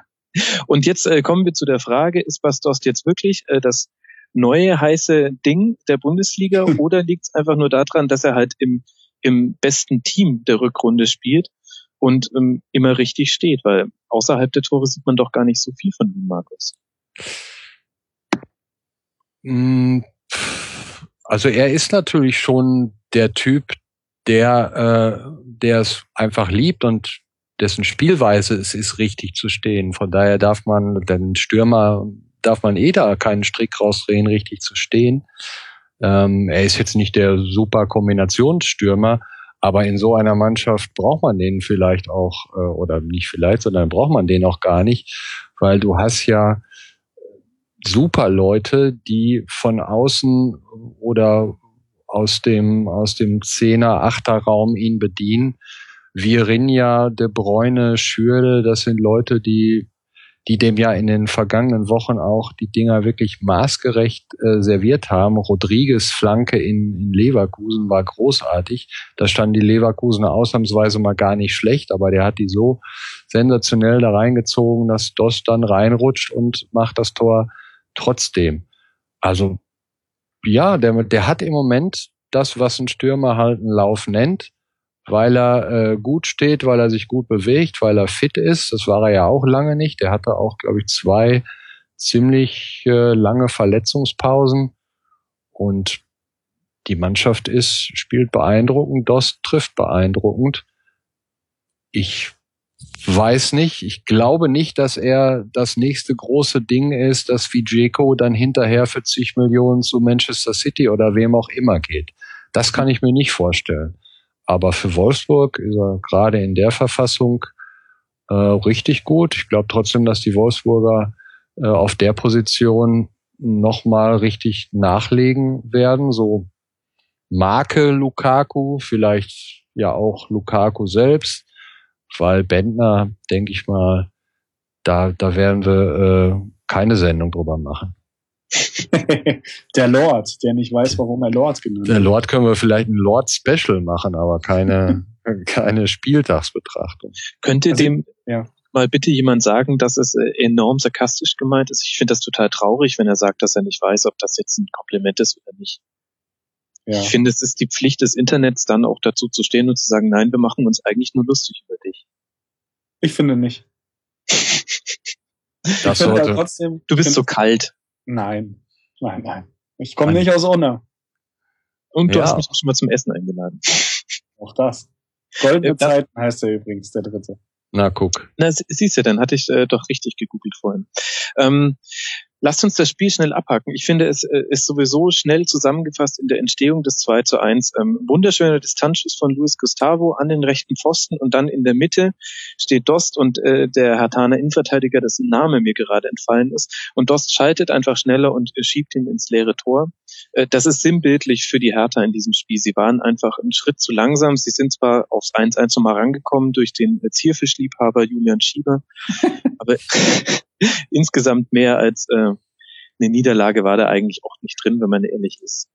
Das Ähm. war ein klasse Tipp vor dem Spieltag 2-1. Wolfsburg Hertha hätte es, glaube ich, äh, genommen worden. Sehr häufig. Das kann allerdings sein, ja. Wahrscheinlich häufiger als das 6 zu 0 der Bayern in Paderborn. Wo, wobei, wer weiß das schon. Ähm, jetzt haben wir über Wolfsburg gesprochen und ähm, man kann feststellen, die sind so dermaßen auf Champions League Kurs, zwölf Punkte Vorsprung schon auf einen nicht äh, Champions League Platz, äh, was auch damit zusammenhängt, dass hinter ihnen alle Punkte gelassen haben. Und dazu gehört auch das zweite Sonntagsspiel, nämlich HSV gegen Gladbach, wo Gladbach gerade noch in der 92. Minute ein 1 zu 1 mitnehmen konnte. Ähm, lasst uns mal beim HSV beginnen, weil das ja so ein bisschen die Geschichte des letzten Spieltags war. Wie werden sie das 0 zu 8 verkraften? Zinnbauer hat ähm, viel umgestellt. Haben euch die Umstellung und die Leistung überzeugt, Markus? Nein. Ich habe, ähm, weil ich noch unterwegs war, habe ich nur die zweite Halbzeit gesehen, bis bis dann Liverpool anfing und da hat mich also weder der HSV noch noch Gladbach überzeugt. Das war eher so ein ja so ein Sonntagnachmittagskick, wie man ihn eigentlich in der Bundesliga jetzt inzwischen schon zu häufig sieht. Ähm, das Tor war dann ganz nett gemacht. Äh, den Ausgleich habe ich dann schon nicht mehr gesehen, weil da äh, war ich dann bei der Premier League. Aber insgesamt finde ich, kann ich immer noch nichts so richtig mit dem HSV anfangen. Der Zinnbauer wird äh, von den Kollegen in Hamburg gelobt. Ähm, wie gesagt, ich, ich weiß immer noch nicht, was ich mit dem HSV und mit, mit Joe Zinnbauer äh, anfangen soll. Das ist mal so, dann gibt's gute Phasen, dann gibt's wieder haarsträubende Fehler in der, in der Defensive. So richtig äh, der Plan, wie er, wo er hin will, den sehe ich auch nicht, aber ich habe die jetzt auch live noch nicht äh, oft gesehen und am Fernsehen und gerade in Ausschnitten, Ausschnitten ist es dann doch auch immer schwierig. Ähm, da muss man abwarten. Ich glaube, dass sie die Klasse halten werden, weil gerade der VfB äh, schwächer ist und es sicherlich noch einen, einen zweiten Verein geben wird, der schwächer ist und Relegation kann der HSV ja wie kein anderer, wie man im letzten Jahr gesehen hat. Das waren zwei ganz starke Spiele, das stimmt allerdings nur 0 und 1-1 gegen Fürth. Ähm, was man vielleicht gesehen hat, ist, dass äh, der HSV inzwischen vorne eigentlich, also im, im Pressing-Bereich äh, spielen sie es wirklich ganz gut. Also da haben sie es auch geschafft, die Gladbacher ganz schön unter Druck zu setzen, die ja eigentlich sich ganz gut aus solchen Situationen lösen können. Was aber total auffällig war im Spiel jetzt war, dass es einfach keine Zielspieler für die Außenverteidiger gibt. Also das sind einfach die ärmsten Säue beim HSV. Wenn die den Ball haben und der Sechser sich nicht so zurückfallen lässt, dass er anspielbar ist, ähm, dann hilft nur noch der lange Ball, lange Hafer nach vorne und dann hoffen, dass da irgendjemand steht. Beim HSV geht halt irgendwo so ein bisschen die Achse ab. Also wenn du irgendwie einen Innenverteidiger hast, der der Bombe ist, wenn du einen Sechser hast, der immer spielt und der immer auch den Ball nimmt und gerne auch mal ihn sich abholt und verteilt und wenn du dann einen von den Vieren vorne hast, den du immer anspielen kannst, wo du weißt, der Ball ist nicht gleich sofort wieder weg, dann hat man schon relativ viel gewonnen. Aber mit dieser ganzen Hin- und Her-Rotiererei, mit den ganzen, klar, auch verletzungsbedingten Wechseln auf der 6, heute jetzt Katscha und Jiracek, ähm, die waren beide auch schon mal irgendwie so mehr oder weniger, also Katscha definitiv, aber Jiracek auch äh, keine Rolle mehr gespielt, also der eine aussortiert, der andere keine Rolle. Jetzt sind sie wieder da, genauso wie der Rajkovic. Spricht irgendwie für das familiäre äh, Verhältnis beim HSV, dass sowas möglich ist, da jeder jemanden reinzuholen, aber ich glaube, diese zwei Siege gegen Paderborn und Hannover haben so ein bisschen für Augenwischerei gesorgt. Ähm, da war man so, da wähnte man sich so ein bisschen äh, in der Bugwelle von Werder Bremen und dachte, ach ja, jetzt geht das alles gut Richtung einstelliger Tabellenplatz. Aber das Hannover-Spiel war schon relativ lausig und äh, die letzten beide waren jetzt auch nicht viel besser. Man hätte durchaus gewinnen können heute. Ja, gegen Tor 92. immer dämlich, nach dem Eckball noch dazu auf diese Art. Äh, aber alles in allem war das Unentschieden heute auch verdient, fand ich. Und ja, so kommt der HSV nicht unten raus. Ich stimme aber Markus zu. Ich denke, am Ende werden zwei deutlich schwächer sein und als 16. Äh, bleibt man halt dann naturgemäß dann doch eher drin, als dass man runtergeht. Ja. Aber du fandest tatsächlich, dass ähm, dass Gladbach sich auch das Unentschieden verdient hatte, weil ich muss ehrlich gesagt sagen, also ähm, der HSV muss eigentlich das 2-0 machen, sie haben die größeren Chancen und Gladbach erschreckt mich ein bisschen in der Rückrunde. Gladbach ist wirklich auch, also da merkst du, dass da halt echt viel Substanz zwischen, zwischen Sevilla und Hamburg jetzt auch äh, liegen geblieben ist, das kann man auch verstehen. Ähm, auf der anderen Seite, ja, ähm, sie haben so 16, 17, 18 Spieler alle so auf einem Niveau finde ich gut, aber das Niveau ist momentan nicht gut genug. So. Äh, das heißt, egal welche Wechsel Favre da vornimmt, die, die reinkommen, zünden auch nicht so besonders gut. Das ist schon durchaus ein Problem. Und äh, die Ergebnisse angesprochen, äh, 0110, also nur Binärcode äh, seit äh, 2015, seit 1.1. Ähm, das ist äh, nicht das, was sich der Favre vorstellt und es macht auch nicht so viel Spaß, denen zuzusehen wie noch in der Hinrunde. Also oh. vielleicht, vielleicht, was sagst du auch? Fandst du die in der Hinrunde schon schlecht? Also, nee, das nicht, aber du sagtest 1-0 ist nicht das, was sich Favre vorstellt. Ich glaube, das ist äh, äh, so die Schweizer Antwort auf Roberto Di Matteo äh, in der Beziehung. 1-0 sieht Lucien Favre unglaublich gerne. Äh, er ist jetzt kein, kein Mauerbruder, aber äh, eine geordnete und, und kompakte und sehr stabile Defensive, aus der man dann nach vorne spielt. Das ist nicht mehr ganz so die Art, wie es noch vor tue mich da immer schwer, das so alles genau zu äh, behalten, aber vor einem Jahr, vor, vor anderthalb Jahren noch hat spielen lassen. Aber er ist, finde ich, schon ein Trainer, der das 1-0 absolut liebt und das können die Gladbacher ja auch gut.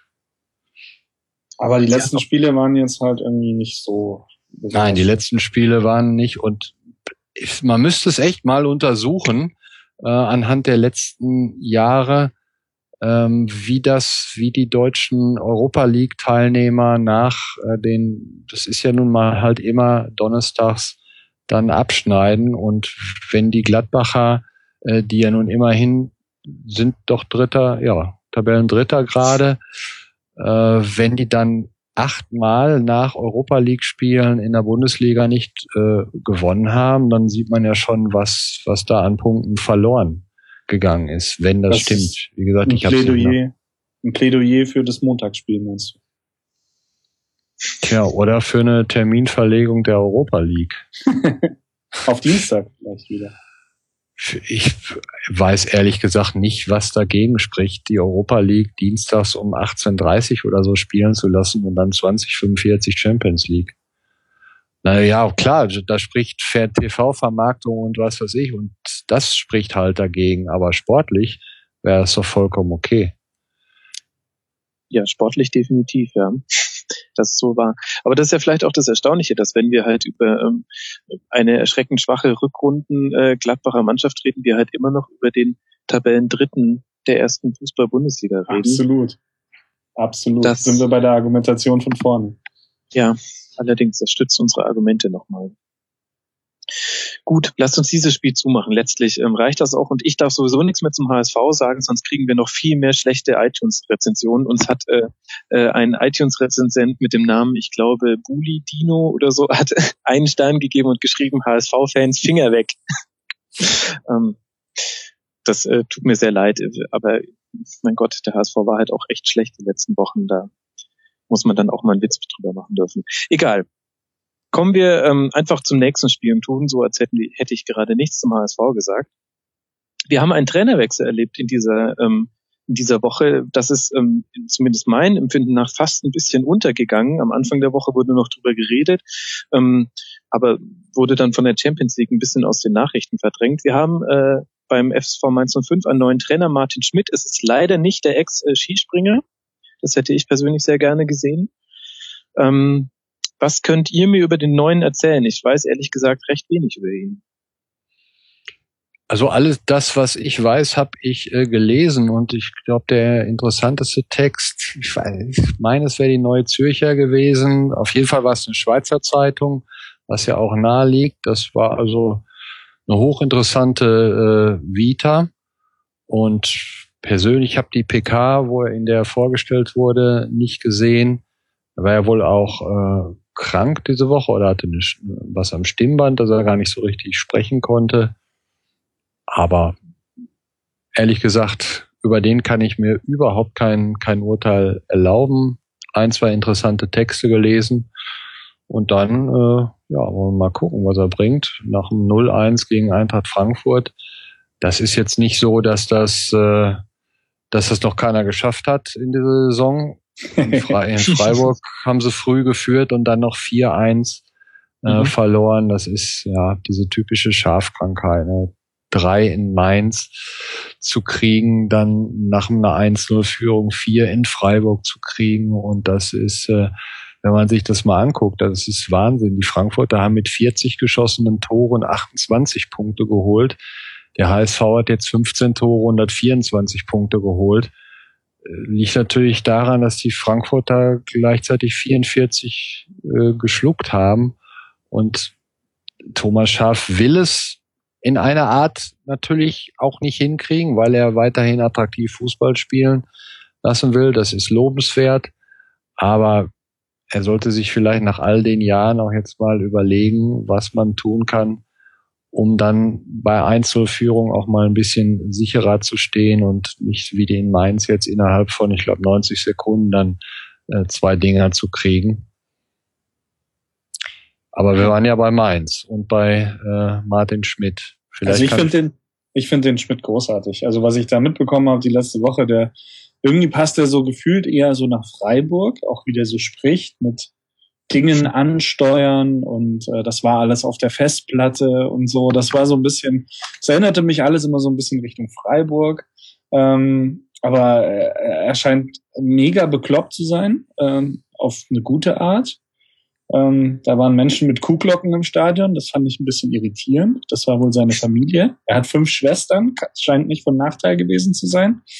Und äh, sein Vater heißt Beat. Ähm, Habe ich auch gelesen heute. So, äh, so viel zu, zu Martin Schmidt. Nein, also ich, ich glaube, dass der sehr gut passen kann zu Mainz. Also mhm. da hatte schon eine große äh, Entfremdung in Richtung Kasper Jüllmann äh, stattgefunden. Und man merkte auch so richtig, die, die durften nicht so das spielen, was sie eigentlich so, so in ihrer, in ihrer DNS so drin haben.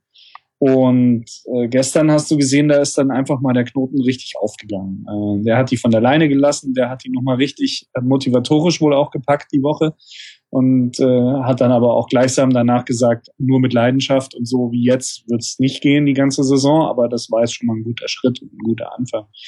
Ähm, also ich bin da positiv überrascht von all dem, was ich jetzt von ihm gesehen, gelesen und gehört habe. Und kann mir gut vorstellen, dass der sich mit Mainz da, das war ja wirklich, ich glaube, die ersten ganz am Anfang nur auf die Mütze bekommen, dann neun Spiele in Folge umgeschlagen, dann wieder von 13 Spielen nur eins gewonnen. Das war so ein richtiger, richtiger, äh, ja, so eine richtige Achterbahnfahrt. Ich glaube, dass sie sich jetzt eben um diesen zehnten, elften Platz rum einfach konsolidieren werden und dann nichts mit hinten zu tun haben, aber auch nichts mit vorne. Haben natürlich jetzt ein knackiges Programm. Ich habe es gerade aufgerufen. In Hoffenheim gegen Gladbach, in Augsburg und gegen Wolfsburg. Äh, da werden wir dann sicherlich auch äh, näher was wissen, wie Herr Schmidt sich den Fußball da vorstellt. Ist natürlich von der Ausgangsposition auch ganz interessant, wie man die Spiele dann äh, angeht. Also vor Hoffenheim muss aktuell keine Angst haben. Das sage ich mal so. Und kann mir da schon vorstellen, dass sie da schon was mitnehmen. Das kann ich mir auch gut vorstellen. Hoffenheim ist jetzt, ja, es gab mal eine Hochphase, ich glaube, das war vor dem Spiel dann gegen Bayern, wo Markus Gisdol hochgelobt wurde und das Projekt Hoffenheim lebt wieder auf. Und inzwischen, ja, ist Hoffenheim so grau. dann, dann lass doch mal gleich auch über das Spiel äh, der TSG reden. 1 zu 1 in Freiburg. Ich glaube, für beide ein wahnsinnig nerviges Ergebnis. Und das aber erstaunlich, wenn wir jetzt schon wieder anfangen und sagen, äh, TSG Hoffenheim ist grau und ähm, langweilig. Äh, ja, Tabellen siebter. Drei Punkte hinterm äh, internationalen Geschäft. Da haben wir es schon wieder. Bei Hoffenheim ist halt die, die Sache, wenn die nicht international spielen, dann ist der Firmino weg und äh, Volland wahrscheinlich gleich noch obendrein. Also ähm, da ist nicht so viel mit, ach ja, schöner Dorfverein, wir sind jetzt irgendwo da so zwischen sieben und neun und das ist supi. Äh, ich glaube, die wollen schon da oben rein, eben um genau das zu vermeiden. Wobei sich so ein Kollege Firmino jetzt, glaube ich, auch nicht äh, lang mit der Europa League aufhalten wollen würde. Das ist einmal dahingestellt. Aber ja, also die sind, glaube ich, in der Rückrundentabelle äh, 14. Ja. Ähm, vier Punkte geholt. Ist jetzt nicht so prickelnd. Genauso viel wie Paderborn. Paderborn ist gefühlt jetzt auf Abstiegsniveau. Also Ja, ich weiß, ich bin zu weit weg, um, um da jetzt sagen zu können, wo, woran es da so liegt, aber ich glaube, das ist so eine gewisse Motivationslosigkeit oder dieses, ja, wir könnten, aber wir müssen ja nicht unbedingt so in den Köpfen. Schwierig. Und insofern bin ich da nicht sehr überzeugt, dass sie am Ende auf Platz 6 irgendwie ankommen werden. Ja, vor allem äh, schaffen, schafft Hoffenheim jetzt einfach konstant schon, ich würde sagen, über zwei Jahre nicht seine Abwehr organisiert zu bekommen. Und das, obwohl sie mal, wenn man länger zurückgeht, aus einer sehr defensiven, äh, sehr guten Grundordnung äh, raus in die Liga gekommen sind. Und haben jetzt schon wieder 35 Gegentore bei 34 geschossenen. Da steht man halt dann. Man muss sagen, der Ausfall von Süle wirkt schon sehr schwer. Der hat wirklich äh, von vielen unbeachtet eine richtig, richtig gute äh, Hinrunde gespielt, der junge Kerl. Und dass er sich dann da das Kreuzband gerissen hat, ich glaube im, vorletzten oder letzten Spiel der Hinrunde, das, das tut schon weh. Also gerade für, für so eine Abwehr dann, die, die fragil war, aber in der Hinrunde äh, irgendwo schon auch in Ordnung. Aber jetzt zehn Tore in fünf Spielen wieder in der Rückrunde, das ist einfach zu viel für eine Mannschaft, die oben mitspielen will. Aber Leverkusen hat neun bekommen und ja. Schalke drei. Ja, also die Rückrundentabelle ist gerade wirklich sehenswert. Ja, Gladbach auch äh, 4 zu 2 Tore, 10 Punkte nach fünf Spielen. Ähm, das ist, äh, das ist wirklich das Spektakel, mit dem man den Thailänder auch nachts um drei aus dem Bett klingelt. Und äh, da wären wir dann auch beim SC Freiburg. Die haben jetzt zum zehnten Mal unentschieden gespielt. Ich meine, diesmal war es äh, tatsächlich auch eher glücklicher, dass es noch bei dem Punkt geblieben ist, würde ich jetzt sagen. Äh, Hoffenheim hatte durchaus seine Chancen. Aber das könnte so das Zünglein an der Waage werden, dass es für den SC doch nochmal eng wird in dieser Saison. Seht ihr das auch so? Ja, also allein wie viele Punkte die in der Hinrunde vergeigt haben in den letzten zehn Minuten, das ist schon gesetzt, waren das schon drei, vier Gründe zu viel für einen Abstieg. Das ist so meine Meinung zu Freiburg.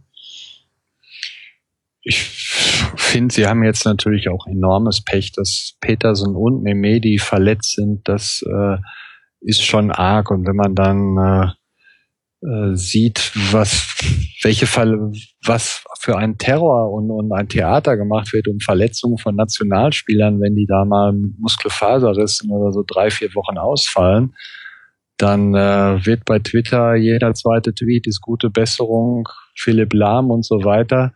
Und äh, bei Freiburg, da fallen wirklich ganz enorm wichtige Schlüsselspieler lange aus und äh, es ist hier irgendwie eine, eine Fünf-Zeilen-Meldung der Agenturen.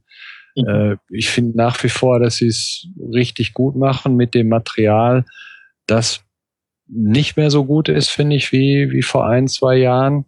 Ich meine auch so Günther und, und Sorg, wobei es immer schwierig ist, wenn man nur Ausschnitte sieht. Live habe ich die auch noch nicht so oft gesehen, aber die entwickeln sich jetzt auch nicht so weit nach vorne. Was für die auch extrem schade war, ist, dass Ginter schon jetzt in den Weg äh, nach Dortmund gegangen ist, das sich ja überhaupt nicht ausgezahlt hat. Ähm, wenn die Dortmunder den verpflichtet hätten und dann noch irgendwie ein Jahr ausgeliehen oder so, ich glaube, da wäre wär beiden irgendwie auch fast mehr geholfen worden. Und dafür, dass sie äh, personelle Probleme haben, wirklich die gravierend sind, machen sie es doch ziemlich gut und sie haben alle Chancen, aber sie können auch genauso gut 17. vielleicht sogar noch noch 18. werden. Ich denke, dass wirklich dieses Jahr äußerst äußerst spannend wird unten gerade um den 17., 16., 15. Platz. Und man darf auch nicht vergessen, jetzt, obwohl wir jetzt so negatives Fazit ziehen. Äh, sie stehen ja eigentlich in der Rückrundentabelle gar nicht so schlecht da, sind auf dem neunten Platz. Und wenn man sich anguckt, dass sie als 18. in die Rückrunde gegangen sind, äh, haben sie aus ihren Möglichkeiten recht viel gemacht. Sie spielen immer noch einen schönen Ball. Es fehlt halt tatsächlich, also im letzten Angriffsdrittel ist es halt nicht mehr so schön, den Freiburgern zuzuschauen, meiner Meinung nach. Ich fand das Interview, das Interview mit Fritz Keller an der FAZ fand ich sehr gut. Der mhm.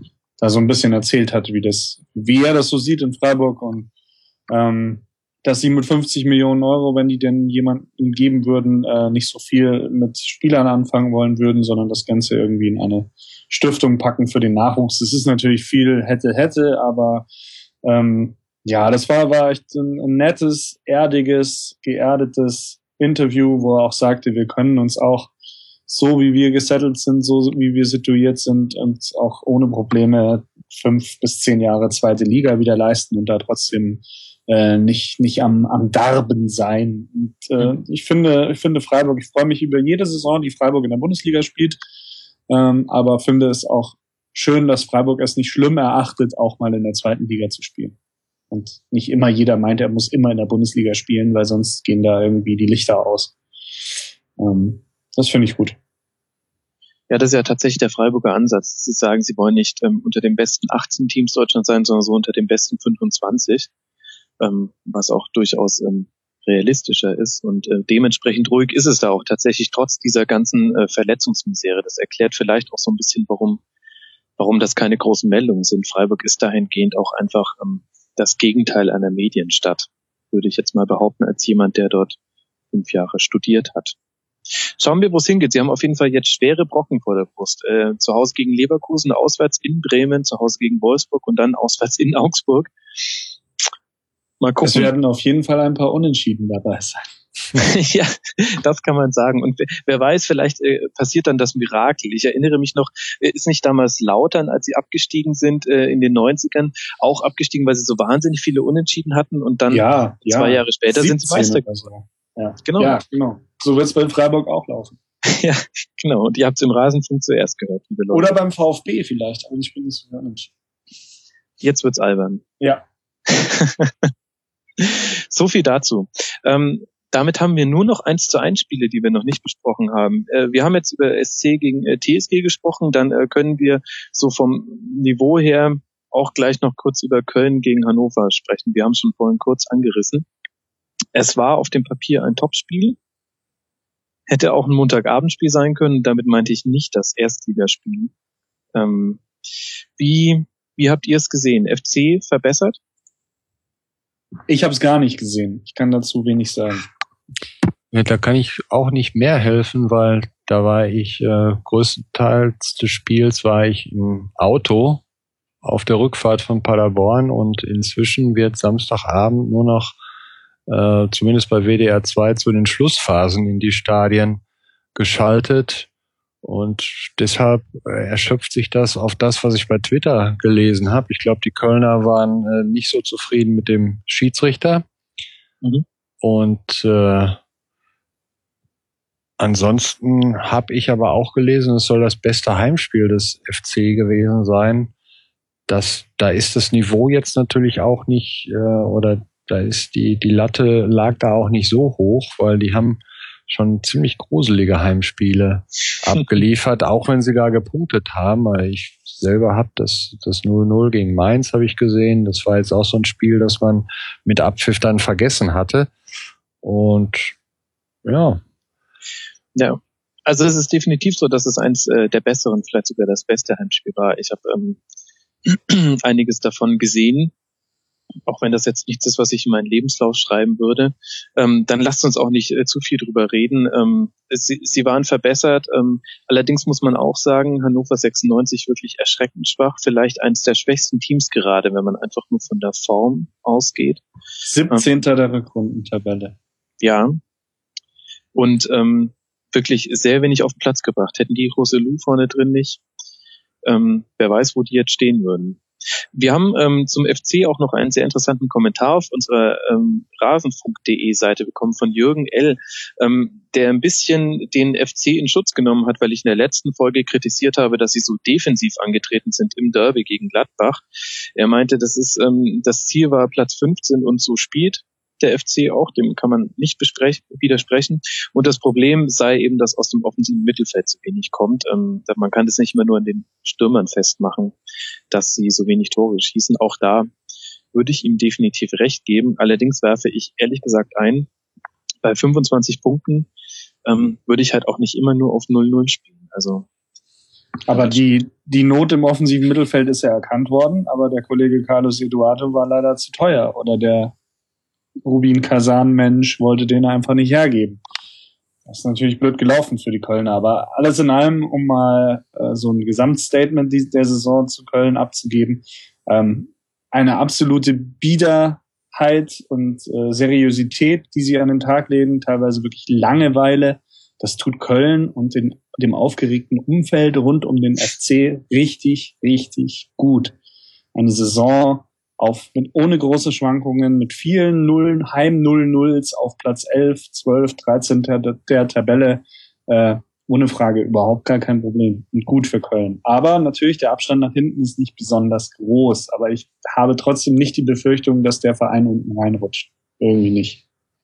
Ich, ich glaube das auch nicht, weil sie auswärts unglaublich stabil stehen und das ist das, was die Mannschaft kann. Wenn man sich mal die einzelnen Spieler anguckt, sind die ja auch nicht, nicht besser als viele andere da unten. Also bei denen kann man schon sagen, dass sie auswärts sowieso das Optimum äh, da rausholen. Ich meine, die sind Zweiter der Auswärtstabelle vor Wolfsburg. Gut, die haben ein Spiel weniger äh, gemacht, aber deshalb kann ich natürlich auch überhaupt nicht nachvollziehen, warum äh, Stöger dafür die äh, für die Taktik im Derby in Gladbach. Ich meine, die spielen beim Champions League Anwärter, wissen genau, wie sie ihre Punkte auswärts zuvor geholt haben.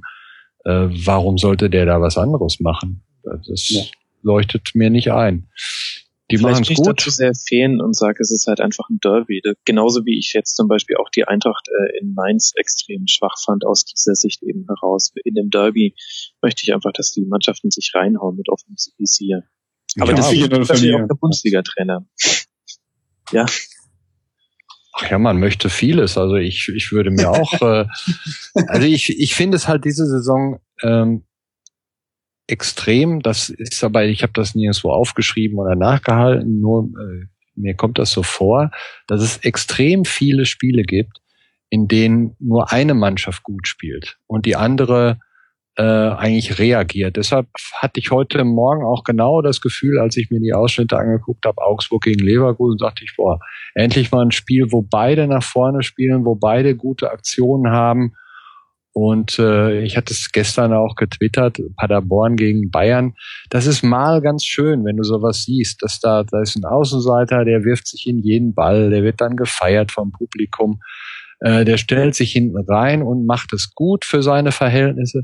Aber letztlich ist es doch langweilig. Äh, um mhm. unterhalten zu werden, müssen beide Mannschaften auch nach vorne agieren. Und äh, um da zumindest aus dem Konter und aus dem Umschaltspiel vernünftig nach vorne.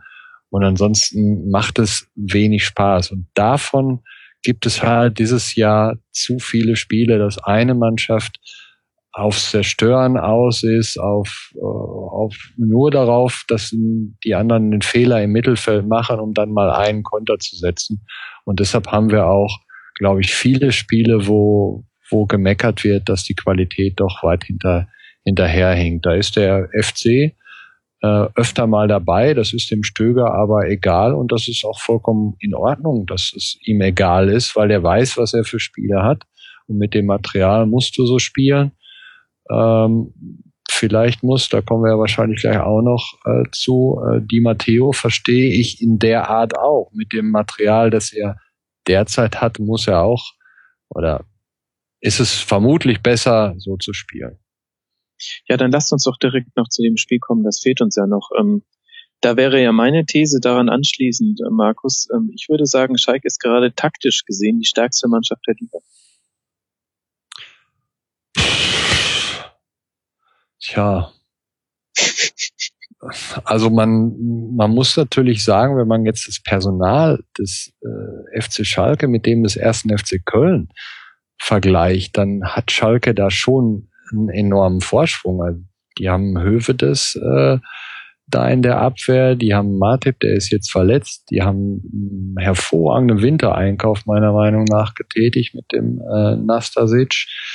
Die haben vorne im Moment nicht, aber äh, im, in der Regel ein, ein Hünteler, ein Choupo-Moteng, der natürlich auch ganz gut nach hinten äh, arbeitet. Im defensiven Mittelfeld haben sie ja teilweise auch dann Innenverteidiger äh, gelernte, dass die dann, wenn sie im 5-3-2 stehen und quasi äh, acht Leute äh, als Verteidiger da aufbieten, ziemlich stabil stehen mit einem individuellen Qualitätsvorsprung. Das ist gut, aber jetzt auch nicht, wo ich äh, in die Hände klatsche und sage, toll gemacht, FC Schalke. Ich meine, das ist ein Kader, der äh, verschlingt auch, äh, keine Ahnung, wo sie jetzt sind, 80, zwischen 80 und 90 Millionen Euro.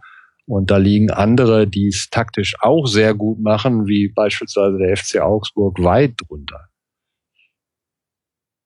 Dem ist nicht zu widersprechen, da hast du natürlich recht. Ich sehe das so ein bisschen aus, ähm, aus der Sicht, wo Schalke herkommt, auch in dieser Saison. Also als man äh, Keller entlassen hat, äh, ging es ja vor allem um diese Achterbahnergebnisse, also sprich unter der Woche verloren, am Wochenende gewonnen, unter der Woche wieder verloren, wieder gewonnen. Das war ja fast schon langweilig. Ähm, und das äh, haben sie jetzt tatsächlich, dafür haben sie sich den exakt richtigen Trainer geholt. Also diese Inkonstanz ist raus. Sie haben zwar immer noch auch verlorene Spiele dabei, wie jetzt zum Beispiel bei der Eintracht 01. Ähm, aber es ist eben, das hätten die genauso gut 1-0 gewinnen können. Also die haben jetzt die Frage ist halt, die Frage ist halt, wo es dann hingeht irgendwann mal. Dass sie dieses Jahr jetzt doch äh, wieder unter den ersten vier abschließen. Das ist auch nicht einfach, muss man auch sa sagen oder sehen. Aber ähm, ja, die Frage ist, wie geht das dann nächstes Jahr wieder so weiter? Spielen die dann wieder mit, äh, mit Dreierkette und noch einem Innenverteidiger davor? Also es ist so, ja, fehlt einem so ein bisschen die Laune für Schalke, finde ich. Also so, dass man sich das jetzt anguckt und sagt, cool, da wächst was zusammen, was äh, die nächsten drei Jahre richtig Bock machen kann. Habe ich jetzt irgendwie nicht so die Empfindung dabei. Ich weiß nicht, wie es euch geht.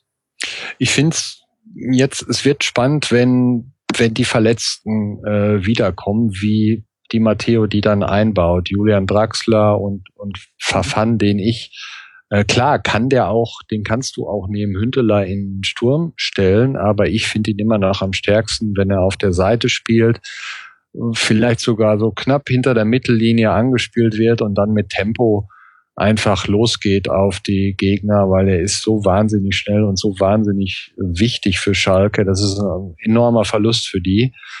Und äh, ja, das ist also von der Taktik her wird der, glaube ich, schon dann äh, anders agieren müssen. Also nicht nur in dem Sinn, dass er dann mutiger spielen lässt, sondern wird sie vermutlich auch äh, anders anordnen.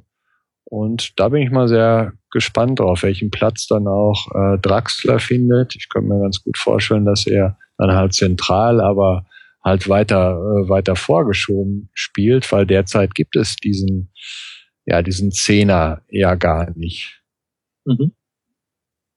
Ja, der Raum ist sehr oft umgesetzt. Ja, das ist mir jetzt auch schon bei mehreren Spielen aufgefallen, ähm, dass inzwischen beide Gegner mit ihren Sechsern das Zentrum so dicht machen, die meisten auch wirklich den Raum erst im letzten kurz vorm letzten Pass besetzen. Bei den Bayern sieht man das ganz gut. Die stellen sich immer jetzt in dem U auf und erst kurz bevor die beiden finalen Pässe kommen, die die Chance kreieren, wird der Zehnerraum besetzt. Aber ich will jetzt gar nicht wieder zurück zu den Bayern kommen. Ähm, ja, und dann haben wir noch Werder Bremen auf der anderen Seite. Ähm, mit dem Abstieg nichts mehr zu tun, Flo. Ja, glaube ich schon. Also die sind so gefestigt mittlerweile, die, die lassen sich auch von Rückständen nicht unterkriegen. Das fand ich äh, neulich bei dem Heimspiel. Gegen wen? Helft mir kurz. Gegen wen haben sie zuletzt zu Hause gespielt? Als sie hinten lagen. Ja.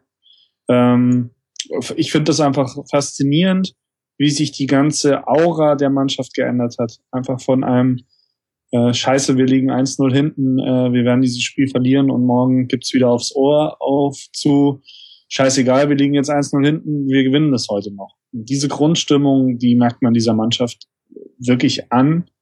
Ähm, offensichtlich sehr viel davon hervorgerufen durch Viktor Skripnik, den, der wirklich äh, ein genialer Typ sein muss, so wie ich es höre aus, aus Bremen, einfach weil er mit seiner ruhigen Art und mit seiner absoluten, ja, äh, ukrainischen Sachlichkeit, sage ich jetzt mal, der offensichtlich genau die richtigen Töne anschlägt und noch dazu auch die richtige Mischung gefunden haben, äh, gefunden zu haben scheint.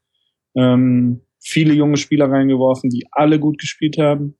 Ähm, auch die Alten wieder so hinbekommen haben. Ich glaube, Clemens Fritz spielt momentan so die besten Spiele seit seit, seit langem.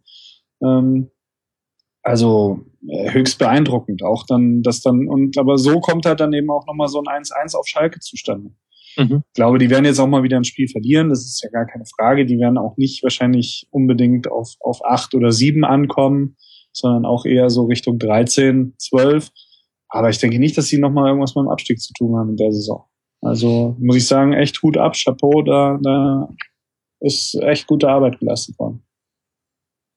Ja. Sehe ich genauso, dass die mit dem Abstieg, glaube ich, nichts mehr zu tun haben werden. Nächste Woche äh, wird sehr interessant zu sehen, wie sie sich dann gegen eine Mannschaft wie den VfL Wolfsburg schlagen, wo man halt äh, defensiv sehr, sehr diszipliniert sein muss, um die schnellen Leute der Wolfsburger da im Griff zu haben, von Dost mal ganz zu schweigen, um dann aber auch im Heimspiel jetzt mit dem Selbstvertrauen zu zeigen, dass man auch mutig ist und gewillt, äh, den Tabellenzweiten, der ja einen richtig guten Lauf hat. Das geht natürlich auch wegen der Bayern unter, wie gut die Wolfsburger jetzt seit, seit Wochen sind. Ich glaube, die hatten, ja, in Frankfurt hatten sie einen kleinen Hänger und gegen Paderborn haben sie mal 1-1 gespielt, weil der DOS damals alles verblasen hat, was er jetzt reinmacht. Aber solche Spiele, die passieren halt mal. Äh, aber ansonsten haben die doch alles gewonnen. Und es geht irgendwie auch unter. Und das wird interessant nächste Woche in Bremen. Ich glaube sogar, ist es ein Sonntagsspiel.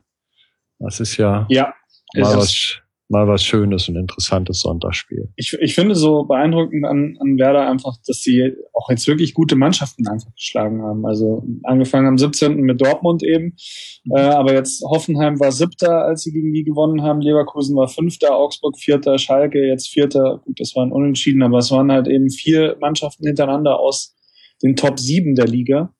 Und da war aber überhaupt gar kein äh, Klassenunterschied zu sehen. Und das finde ich beeindruckend und das wird sehr spannend zu sehen sein, wie das gegen Wolfsburg läuft. Ja, ja gegen Dortmund war schon ein Klassenunterschied zu sehen. Da waren die Dortmund eine Klasse schlechter. Das war ja ganz grausam. Ja, das war aber noch altes Jahr. Das ja. rechne ich jetzt gar nicht mehr mit. So. Ja. Ja, und ähm, wirklich erstaunlich zu sehen, wie die einfach auch alle Brände gelöscht haben. Also die sind da durch ein wahnsinnig unglückliches Tor ähm, von Max Meyer, ähm, einem Torwartfehler, ähm, 0-1 in Rückstand geraten. Und trotzdem hatte man die ganze Zeit den Eindruck, naja, und selbst wenn, ist jetzt nicht mehr schlimm. Und das sind, das sind ähm, Tore, an denen zerbricht ein VfB Stuttgart, weil die sich denken, mein Gott, jetzt fangen wir auch noch so eine Bude. Und Werder hat einfach weitergespielt. Die wussten auch, wenn wir jetzt mit 0-1 heimfahren, ist nichts passiert. Und da machst du halt auch noch das 1-1, wenn du den Prödel-Nator vorne reinstellst und der gegnerische Torhüter mitspielt. Ich finde das wirklich auch interessant mit Wolf, weil äh, es tut mir leid, aber für mich ist der wirklich der schwächste Torwart der Bundesliga und zwar mit Abstand. Und aber es funktioniert trotzdem irgendwie. Und anscheinend ist ihm auch keiner groß böse, wenn er sowas macht, wie, wie jetzt gestern schon wieder.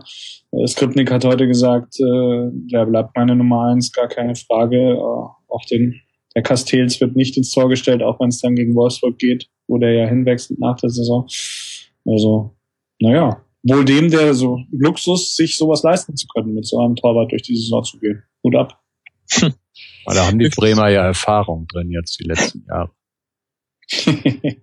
also wer war der, der letzte richtig gute Bremer Torwart? Ja, der pinke Torwart. Soll ich Tim Wiese nennen? Ja, ich weiß es nicht. Ich fand den okay. ja. Nee. Aber er hatte eine gute Zeit der hat Spiele ähm, gemacht, die waren sensationell. Ich habe mich jetzt äh, kürzlich oder gestern haben wir glaube ich noch drüber gesprochen, weil ich jetzt morgen mit den Dortmundern nach Turin fliege und ich habe bisher erst ein Fußballspiel in Turin gesehen. Das war Juventus gegen Werder Bremen, als mhm. der pinke Tim Ach. Wiese ein, Puma, Puma, Puma. Puma. ein unfassbares Spiel gemacht hat. Der war wirklich, also ich schreibe das eigentlich gar nicht und äh, wenn dann nur als Zitat. Aber das war absolute Weltklasse, was der da gehalten hat. Und dann kriegt das im Kopf und kullert sich da äh, nach vorne und den Ball aus der Hand und dadurch schießt Juve in der letzten Minute ein Tor und er war natürlich dann der Riesendepp. Aber was der zuvor gehalten hat, das war äh, außergewöhnlich. Und ich denke auch, dass er, dass er der beste äh, Bremer Torwart der vergangenen Jahre dann war. Er hatte natürlich auch das, was ja, dieser, dieser Torwart, der dann halt den, den Bock in jedem zweiten Spiel da drin hat. Ne? Ich hatte es diese Woche mit Kollegen mal äh, die Frage, welche Spieler haben es geschafft, zweimal deutscher Meister zu werden, ohne bei Bayern oder Dortmund gespielt zu haben? Und dann ist uns Andreas Reinke untergekommen. Mhm. Hat das nämlich auch geschafft mit Kaiserslautern und mit Bremen. Und das sind tatsächlich sehr, sehr wenige. Das ist eine sehr lustige Liste. Die kann man sich mal äh, rausrechnen, wenn man Lust hat. Ach ja. Tim Wiese, Andreas Reinke. Tim Wiese wurde ja mal die beste Field Reporter Frage aller Zeiten gestellt. Und zwar war das nach dem DFB-Pokal Halbfinale gegen den HSV, als es diese Phase gab, wo die in äh, zwei Wochen, glaube ich, viermal gegeneinander gespielt haben, Europa League, ähm, Bundesliga mhm. und DFB-Pokal. Und da hat er den entscheidenden Elfmeter gehalten und ist dann äh, komplett durchs Stadion gewetzt und hat äh, vor der, vor den Gästefans dann gefeiert. Und dann hat sich Boris Büchler zu ihm gestellt und hat äh, zu ihm gesagt, äh, relativ wortwörtlich, äh, Tim Wiese, nach dem entscheidenden Elfmeter waren Sie ein frei herumlaufendes Exemplar puren Frohsinns. Waren Sie jemals so glücklich? Und der Blick von Tim Wiese, ich werde ihn nie im Leben vergessen. Er hat von dieser Frage nichts verstanden, weil er noch so voller Adrenalin war. Es ist, ach, es ist ich sollte mir ein T-Shirt davon drücken. Das ist die beste Frage aller Zeiten. Bei Frohsinn war es, glaube ich, irgendwie vorbei wahrscheinlich. Ja, Wahnsinn. Also er hat dann auch irgendwas gesagt mit Ja, Hammer. aber, aber man kann ihm da auch gar nicht böse sein. Also so eine, so eine Formulierung, Wahnsinn. Und der Typ war halt einfach nur äh, seine 180 äh, Kilo Adrenalin. Ein Wunder, dass Boris Büchler das überhaupt überlebt hat. Naja, so, wir haben, äh, finde ich, erschöpfend über die Bundesliga geredet. Wollen wir denn noch kurz über die Premier League reden, wenn, wenn wir jetzt hier eh schon zwei Experten noch sitzen haben, die sich das Liverpool-Spiel auch angeguckt haben? Ich, gerne. ich habe schon lange nicht mehr Football Weekly äh, gehört. Ähm, ich finde ja ehrlich gesagt die Premier League gerade auch gar nicht so spannend. Also mich nerven beide Mannschaften, die vorne stehen, Chelsea und äh, City, und zwischen den beiden liegen schon fünf Punkte und ähm, dahinter, dahinter wird's halt spannend.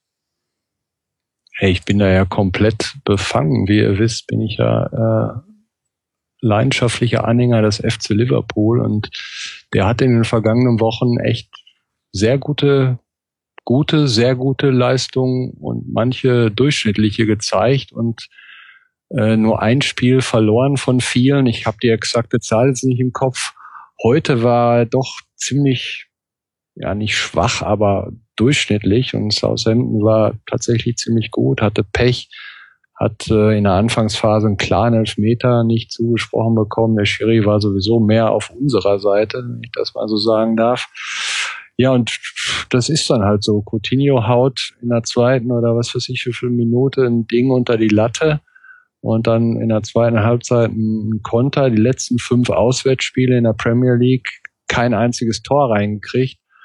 Und äh, Liverpool hat jetzt auch einen Lauf und jetzt sind es nur noch drei Punkte äh, auf dem dritten. Das sah schon mal viel dramatischer aus. Nächste Woche kommt dann Manchester City und äh, ja, da wird sich dann, äh, ich meine, sie werden jetzt eh um die um den vierten Platz, dritter, vierter äh, mitspielen, selbst wenn man nächste Woche dann nicht gewinnt oder punktet. Ansonsten finde ich also dass Chelsea gegen Burnley zu Hause in der Lage ist, Punkte zu lassen, auch wenn sie da auch diesmal hat Mourinho sich ja zu Recht aufgeregt über den Schiedsrichter. Mhm. Aber das hat doch was. Und Manchester City ja, hat Newcastle gestern mal 5-0 weggehauen. Also ich find's, ich finde die Premier League in diesem Jahr interessanter, weil du halt, was ich eben gesagt habe, viel mehr von den Spielen hast, in denen beide Mannschaften auch gewillt sind, nach vorne zu spielen. Selbst Teams, die, äh, die im Mittelfeld sind und deutlich schlechtere Möglichkeiten haben. Äh, das ist mal der, mal der, da kann man jetzt keinen äh, besonders hervorheben. West Ham spielt natürlich eine exzellente Saison für ihre Verhältnisse äh, haben heute Pech gehabt. Ich habe es nicht gesehen, habe aber gehört, dass, dass der Elfmeter für die Spurs in der letzten Sekunde nicht berechtigt gewesen sein nee, soll. War er nicht. War er definitiv. Ja, das ist natürlich dann, äh, dann bitter. Ne? Das sind zwei Punkte. Jetzt haben sie 39. Äh, die fehlen da natürlich, fehlen da natürlich krass. Also es tut mir auch leid wegen deinem Liverpoolern, aber an und für sich hätte ich es schon ganz gut gefunden, wenn Southampton äh, jetzt heute nochmal auf Platz drei gesprungen. Wäre, einfach um so ein bisschen Abwechslung da vorne drin zu halten. Jetzt hast du halt doch wieder die üblichen Verdächtigen. Chelsea vor City, vor Arsenal, vor Manu, dann kommt eben Southampton mit Tendenz eher nach unten, dann Liverpool, Tottenham und dann erst West Ham. Also ah, die Schwergewichte setzen sich am Ende durch, das finde ich ein bisschen schade, aber gut, ist nicht zu vermeiden ich, ich habe sehr viel Freude an der Figur Louis van Gaal, mein alter Kumpel aus, aus Bayern-Tagen, den ich sehr schätze. Ähm, da kann ich mir jeden, jede Woche mehrere Artikel aus England über, über ihn und seine Angewohnheiten und seine Zitate durchlesen. Das finde ich alles viel spannender als alles, was über José Mourinho äh, geschrieben und berichtet wird. Ähm, insofern finde ich das eine, eine, sehr gute, sehr gute Figur und auch äh, Manchester United in der Form ein, ein sehr, sehr interessantes zu betrachtendes Objekt in England. Wie gehen denn eigentlich die Journalisten jetzt mit Louis van Gaal um? Ähm, das war ja am Anfang wahnsinniger Hype. Es gab ja diesen legendären Artikel eines niederländischen Journalisten, der gesagt hat, so, ich erzähle euch jetzt mal, was ihr nicht machen dürft und was ihr machen dürft. der war und äh, großartig. Aus deinen Erzählungen, und ich habe ja in der Zeit auch bei Spox gearbeitet, kann ich sagen, da waren tatsächlich ein paar wahre Sachen dabei. Wie, wie reagieren die Journalisten so auf ihn? Ich weiß das nicht so genau, ich bin nicht so oft in England. Äh, die Sachen, die ich lese, sind teilweise immer noch von großer Verwunderung geprägt. Also äh, einfach auch, weil er halt ganz oft ganz komische Dinge einfach ausspricht, wo sich die Engländer alle sagen, das kann er doch nicht so sagen. Also ähm, hm. Rein mannschaftstaktisch oder er sagt dann irgendwann, ich spiele jetzt nur noch mit langen Bällen, weil das ist super. Und dann zerbrechen die sich in England alle den Kopf drüber, was er jetzt damit gemeint hat oder warum er das jetzt so gesagt hat. Und äh, allein der, der Einzug einer fußballtaktischen Auseinandersetzung äh, im englischen Sprachgebrauch oder im englischen Fußball, das ist schon mal sehr, sehr interessant, weil man tatsächlich jetzt durch Van Gaal auch mal wieder über so gewisse Spielelemente nachdenkt und darüber auch berichtet, weil er sie halt eben auch erzählt oder halt auch nach einem Spiel sagt, das verloren wurde, wir haben heute super gespielt Während Mourinho halt nach jedem Spiel, das verloren wurde, sagt, der Schiedsrichter war scheiße. So. Und äh, insofern ist das, ist das äh, sehr, sehr unterhaltsam. Wie jetzt genau der Umgang ist dort, bin ich überfragt. Da war ich leider noch nicht dabei. Aber ähm, definitiv ähm, interessant, vor allem ab Platz drei bis Platz sieben, würde ich mal sagen. Und ähm, erstaunlich. Ähm, ich wundere mich die ganze Zeit schon drüber, wie wenig hier eigentlich über die Primera Division gerade berichtet wird. Ähm, da ist es ja für spanische Verhältnisse sauspannend. Real 57 Punkte, Barca 56, Atletico ja. 53 und dahinter Valencia mit einem deutschen Spieler, was ja normalerweise für jede Nachrichtenagentur dieser Welt bedeutet, nur noch von Skotran Mustavis FC Valencia zu schreiben, äh, mhm. auch nur drei Punkte dahinter. Vor allem, der spielt jedes Spiel. Er spielt wirklich genau. Äh, andauernd. In der Innenverteidigung. In der Innenverteidigung, die spielen teilweise genau. Dreierkette auch. Ähm, der, der spielt da eine überragende Saison. Wir hatten den mal im Interview vor einer ganzen Weile, das war so im Oktober oder so. Der Kollege, der ihn interviewt hat, hat gesagt, äh, er war richtig baff danach, selten einen so reflektierten und wirklich äh, down to earth gebliebenen Spieler äh, gehört und sprechen am, am Telefon gehabt wie, wie Skotran Mustavi. Also auf den kann man sich, glaube ich, noch freuen, auch äh, was die deutsche Nationalmannschaft betrifft. Und ansonsten Primera Division, also Barcelona gegen Malaga verloren zu Hause Mhm. Gegen Malaga in Hin- und Rückspiel kein Tor gemacht. Und jetzt gerade, wo man so wieder den Eindruck hatte, die, die zermalmen wieder alles und Messi schießt in jedem Spiel drei Tore, eben doch nicht, denkste. Ähm, ja, Atletico hat gewonnen 3-0. Die sind jetzt wieder dran. Aber im Endeffekt, also Real Madrid hat sich jetzt sein Päuschen genommen und das ist nicht äh, so gewesen, dass sie, dass sie dadurch irgendwie alles verspielt gehabt hätten. Also ich, ich denke schon, dass Real sich am Ende wieder klar durchsetzen oder dass sich dies, Real diesmal am Ende klar durchsetzen wird. Wieder kann man ja nicht sagen, das hat ja Atletico letztes Jahr sehr stark gemacht. Ich denke auch, dass der Rückstand von Atletico, der wird vermutlich, wenn jetzt Real, ich sehe gerade, dass sie jetzt gerade wohl spielen, äh, in Elche, wenn die da gewinnen, dann sind sieben Punkte.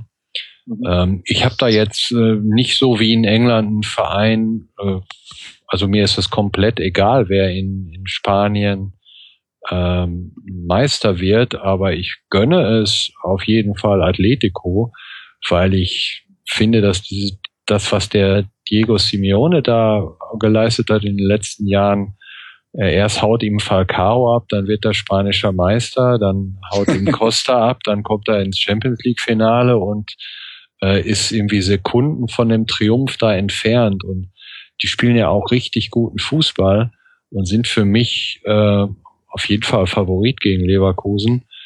Äh, ich hoffe, dass der, der Flieger am Mittwoch von Turin pünktlich ist, dass ich das Spiel dann abends äh, sehen kann, weil Atletico, finde ich, kann man sich echt gut angucken.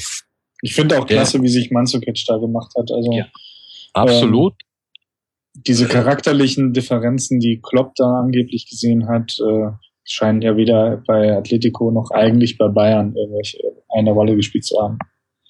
Also ich weiß nicht genau, ob er richtig ausgesprochen ist mit Griezmann, aber äh, er ist auf jeden Fall einer der Fußballer, der mich im Moment am meisten oder seit Monaten eigentlich am meisten beeindruckt. Der spielt ganz großartig und das würde mich auch nicht wundern, wenn die Engländer da jetzt versuchen, den äh, mal rüberzuholen.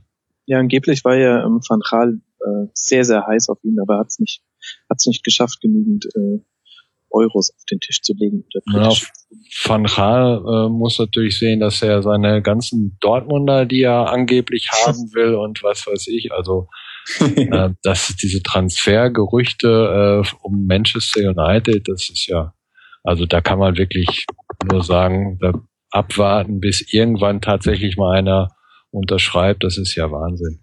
Die füllen auch auf unserer Seite schon ganze Bücher, diese Transfergerüchte. Dann Wobei hat das, ja, Seite, hat das ja Transfermarkt.de ja auch äh, pures Gold ist, so ein Verein. Ja, Manchester genau. United. Auf jeden Fall. De Bruyne wollen sie übrigens auch. Klar. Ja, natürlich. Atletico ist abschließend nur noch zu wünschen, dass Simeone jetzt auch wirklich bis 2020 oder von mir aus auch 2030 verlängert. Fände ich ganz große Klasse. Und dass das Ganze äh, finanziell eben auf, auf äh, Füßen dann irgendwie steht, äh, die, die nicht irgendwie wackelig sind, weil man hat immer so ein bisschen die, die Angst oder dann doch äh, ja die Befürchtung, dass es dann irgendwann doch wieder nicht so richtig rausläuft mit den ganzen Champions League Millionen, wo die denn alle hin sind. Da muss viel auch infrastrukturell getan werden. Das Stadion ist, glaube ich, auch nicht so das Allerschmuckste, das da momentan da steht. Und was generell halt spannend ist in Spanien, äh, ist natürlich diese Third-Party-Ownership, wie sich die ganze Geschichte äh, auswirkt, dann, wenn es dann mal durchgesetzt wird von der FIFA. Ähm, meiner Kenntnisstand nach haben ja wohl sowohl die spanischen Clubs als auch die portugiesischen Clubs gegen diesen FIFA Entscheid eben eine Third-Party-Ownership an Spielerrechten, an Spielern zu verbieten, äh, dagegen irgendwie Einspruch eingelegt. Also mal gucken, was daraus wird. Ja, definitiv interessant. Und ich finde es äh, immer wieder erstaunlich, man hat sich schon so dran gewöhnt ähm, an diese beiden Überfußballer, Cristiano Ronaldo und Lionel Messi, dass einem das gar nicht mehr so auffällt. Aber wenn man sich dann mal wieder die Torjägerliste anguckt in Spanien, jetzt gerade, ähm, da hat der eine 28 Tore, der andere 26 Tore und dann kommt dann dahinter ein gewisser Kicker namens Neymar, der jetzt auch nicht ganz auf die Füße gefallen ist und der hat nur 17 Tore. Es ist wirklich erstaunlich, was für zwei Ausnahmefußballer das sind. Ähm, klar spielen in Teams, die auch auf sie zugeschnitten sind, aber also wer weiß, ob man noch mal so einen so einen Zweikampf über so viele Jahre hinweg in der europäischen Liga haben wird. Ich bin mir da gar nicht so sicher. Völlig verdienter Weltfußballer auch der Cristiano. Ja, total beschissene ähm, Rede, die er gehalten hat, aber gut, er, er kann halt besser kicken als reden. Genau, ich finde, wir sollten die Diskussion mal wieder starten, ob Manuel Neuer nicht verdienter. Komm dann mal raus, Jungs. Ich fände es dann wichtiger zu fragen, warum Robert Lewandowski sich für einen anderen Stürmer entschieden hat und nicht für einen Torhüter. Das fand ich ja, äh, das war ja die Story des Jahrhunderts eigentlich. Ja, solche Diskussionen, die halten ja auch dann, das ist sehr amüsant. Also äh, ich finde auch, man sollte bald schon mal wieder jetzt anfangen mit dem Ballon d'Or 2016. Das mhm ist doch sehr erstaunlich. Das hat vor zehn Jahren, glaube ich, noch keinen Menschen interessiert. Keinen. Ja, bis bis an dem Abend, wo der dann gekürt wurde, dann wurde genau. eine Meldung daraus gemacht. Und heutzutage wird ab Oktober, habe ich so das Gefühl, über darüber mehr gesprochen als über, über irgendwelchen Fußball in, in Ligen. Das ist Wahnsinn. Und im Nachlauf mit Neuer und was weiß ich und vor allen Dingen die Protagonisten. Man, man kann natürlich viel über die Medien schimpfen, die auch ihre Rolle da spielen, aber die Protagonisten sind ja noch schlimmer. Also was da von, von Sammer und dergleichen kam. Äh, was ich vor allen Dingen niemals verstanden habe, ist, die haben ja noch so getan, als wenn da eine Wahl anstünde. Das war, das war ja schon lange entschieden. Also da wurde Wahlkampf betrieben für eine Wahl, die schon schon gelaufen war. Also, das, äh, also teilweise habe ich echt bei Twitter äh, herzlich gelacht über, wie man sich über sowas aufregen kann. Das ist mir ist mir ein Rätsel. Aber ich finde, wir sollten das nochmal anstoßen und ich vielleicht mal eine, eine, neue Kandidatenliste schon mal aufstellen. Moritz. Ich finde ja am schönsten an dieser Wahl immer, ich bin ja so ein bisschen so ein Listenmensch, aber mir dann am Tag danach dieses elfseitige FIFA-PDF runterzuladen und dann wirklich zu gucken, wer hat eigentlich wen gewählt. Das finde ich wirklich sehr schön. Und dann auch mal zu sehen, wen hat der Kapitän von Vanuatu gewählt. Und, genau. und mich äh, zu fragen, ob er Philipp Lahm überhaupt richtig stabieren kann oder auch nicht. So. Oder ob es vielleicht der einzige war, den er gut stabieren konnte und der deswegen gewählt hat. Und ähm, auch zu sehen, wie die Trainer wählen. Wer hat nochmal Mascherano gewählt äh, auf Platz eins dieses Jahr? Hodgson? Nee. Hodgson. Hodgson. Meine ja. Ja. Ja. Einfach ja. super Pick. Mehr muss man über ihn nicht wissen. Ach, Weltklasse. Letztes Jahr habe ich mal mit Winnie Schäfer gesprochen, telefoniert. Der hat gesagt, er findet den Ledanowski sehr stark und er würde den wählen. Aber das nur am Rande. Ob sowas dann als ungültig zählt oder einfach, nee, wahrscheinlich wird das dann Cristiano Ronaldo zugezählt. Wahrscheinlich. Aber ich glaube ehrlich gesagt, diese Diskussion werden wir nie loswerden, weil das für mich der perfekte Ausdruck des Minderwertigkeitsgefühls ist, den äh, der deutsche Fußball gegenüber den ausländischen Ligen hat. Man, man, man freut sich jetzt so wahnsinnig, dass die Bayern und auch Dortmund international jetzt so vorne mit dabei waren und dieses deutsch-deutsche Champions League-Finale und dann ärgert man sich so wahnsinnig, dass sich das aber immer noch nicht in so einer unbedeutenden Wahl ausdrückt und dass noch nicht der letzte ähm, afrikanische Nationalmannschaftskapitän eingesehen hat, wie toll die deutschen Spieler sind ähm, ich glaube, dass, dass daher diese ganze Aufregung auch kommt. Ja, was ja. ja. auch völlig normal ist, da sind wir ja, äh, haben wir ja den Bogen schon eigentlich fast wieder gespannt bei der Auslandsvermarktung sind. Die Leute sehen halt Herrn Neuer und Herrn Lahm viel zu selten. Weil in Asien, äh, also ich selber habe es noch nicht beobachtet, aber alles, was man hört, oder wenn man mal äh, verfolgt, wenn die großen englischen Clubs ihre Auslandsreisen im im Sommer haben, da sind Zehntausende am Flughafen, wenn die Mannschaften ankommen, weil die halt jede Woche die Spiele der englischen Mannschaften sehen. Und wenn dann 18.30 Uhr samstags in der Bundesliga gekickt wird, dann wird das irgendwie aufgezeichnet und kommt um 0 Uhr nachts. Und äh, das ist doch logisch. Das, äh, das ist doch bei uns genauso. Ich meine, es gibt vielleicht in, in Argentinien und in Brasilien super Fußballer, die wir genauso hoch schätzen würden wie ein, ein Pirlo, ein Pogba oder was weiß ich. Nur wir sehen sie halt nicht. Und äh, das ist das Problem. Der FC Bayern fährt ja Gott sei Dank nächsten Sommer nach Asien. Dann wird alles gut. Dann wird alles besser, ja. Der ja. Ballspielverein aus Dortmund schließt sich an. Mhm. Naja, dann sehen wir ja glorreichen Zeiten entgegen und wenn wir dann erstmal das Montagsspiel haben, das dann konkurrenzlos läuft und ähm, mit der Partie Ingolstadt-Hoffenheim die Massen fasziniert, dann wird das echt. Hat man eigentlich, äh, ich habe dies, ich habe das nicht gelesen, sondern habe äh, im Grunde genommen auch nur, äh, also ich weiß nur, es soll angeblich den Plan geben, zehn Spiele Bundesliga am Montagabend. Äh, ist da irgendwie was gesagt worden, was dann mit der zweiten Liga passiert an diesen Tagen? Die soll dann, glaube ich, auch 1830 dann sein. Oder so. Ah, okay. Ja. Auf jeden Fall wieder äh, sehr fanfreundlich und ähm, ach egal, wir können es eh nicht ändern. Wenn sie richtig Eier hätten, dass sich mit dem League Pass von NFL und NBA messen könnte, vielleicht Jetzt bist du abgehackt, Max. Ja. Dein ganzes Argument war, war für die Tonne, man hat es nicht gehört. Ach, das ist, äh, das ist äh, schön. Nee, ich habe gesagt, wenn sie Eier hätten, würden sie vielleicht ein digitales Produkt hinstellen, was äh, die Tragfähigkeit eines League Pass von NBA oder NFL hätte. Weil ich glaube, ähm, das ist das Einzige, wo die anderen europäischen Ligen noch nicht so gut aufgestellt sind, erstaunlicherweise.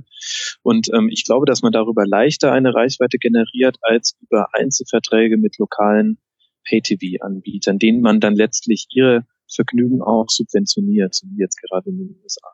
Aber als egal, das ist vielleicht dann wirklich was für eine andere Sendung. Als, als Abonnent eines NFL Game Passes stimme ich da, dir da durchaus zu. Ja, definitiv. Ich meine, ach, die machen so viel richtig. Egal. Leute, vielen, vielen, vielen lieben Dank, dass ihr euch so viel Zeit genommen habt und wir jetzt wirklich, also jetzt haben wir wirklich alles besprochen, was wichtig war. Ähm, ich kann allen Hörern da draußen nur empfehlen, folgt äh, diesen beiden Herren bei Twitter. Ähm, Artus69 ist Markus Park. Schön, dass du mit dabei warst, Markus. Dankeschön, hat Spaß gemacht. Macht's gut. Freut mich. Und Flo ist als Ed Flopomuk ähm, bei Twitter unterwegs. Wir sind auch bei Twitter, Ed Rasenfunk. Schreibt uns gerne iTunes-Rezensionen. Ähm, auch gerne alle HSV-Fans da draußen. Ähm, ich tu, ich freue mich. Und ähm, hört uns auch nächste Woche wieder zu. Wir werden dann wahrscheinlich am Montag wieder aufnehmen. Aber das erfahrt ihr, wenn ihr uns bei Twitter oder Facebook folgt. Bis dahin eine schöne Woche euch. Tschüss. Ciao.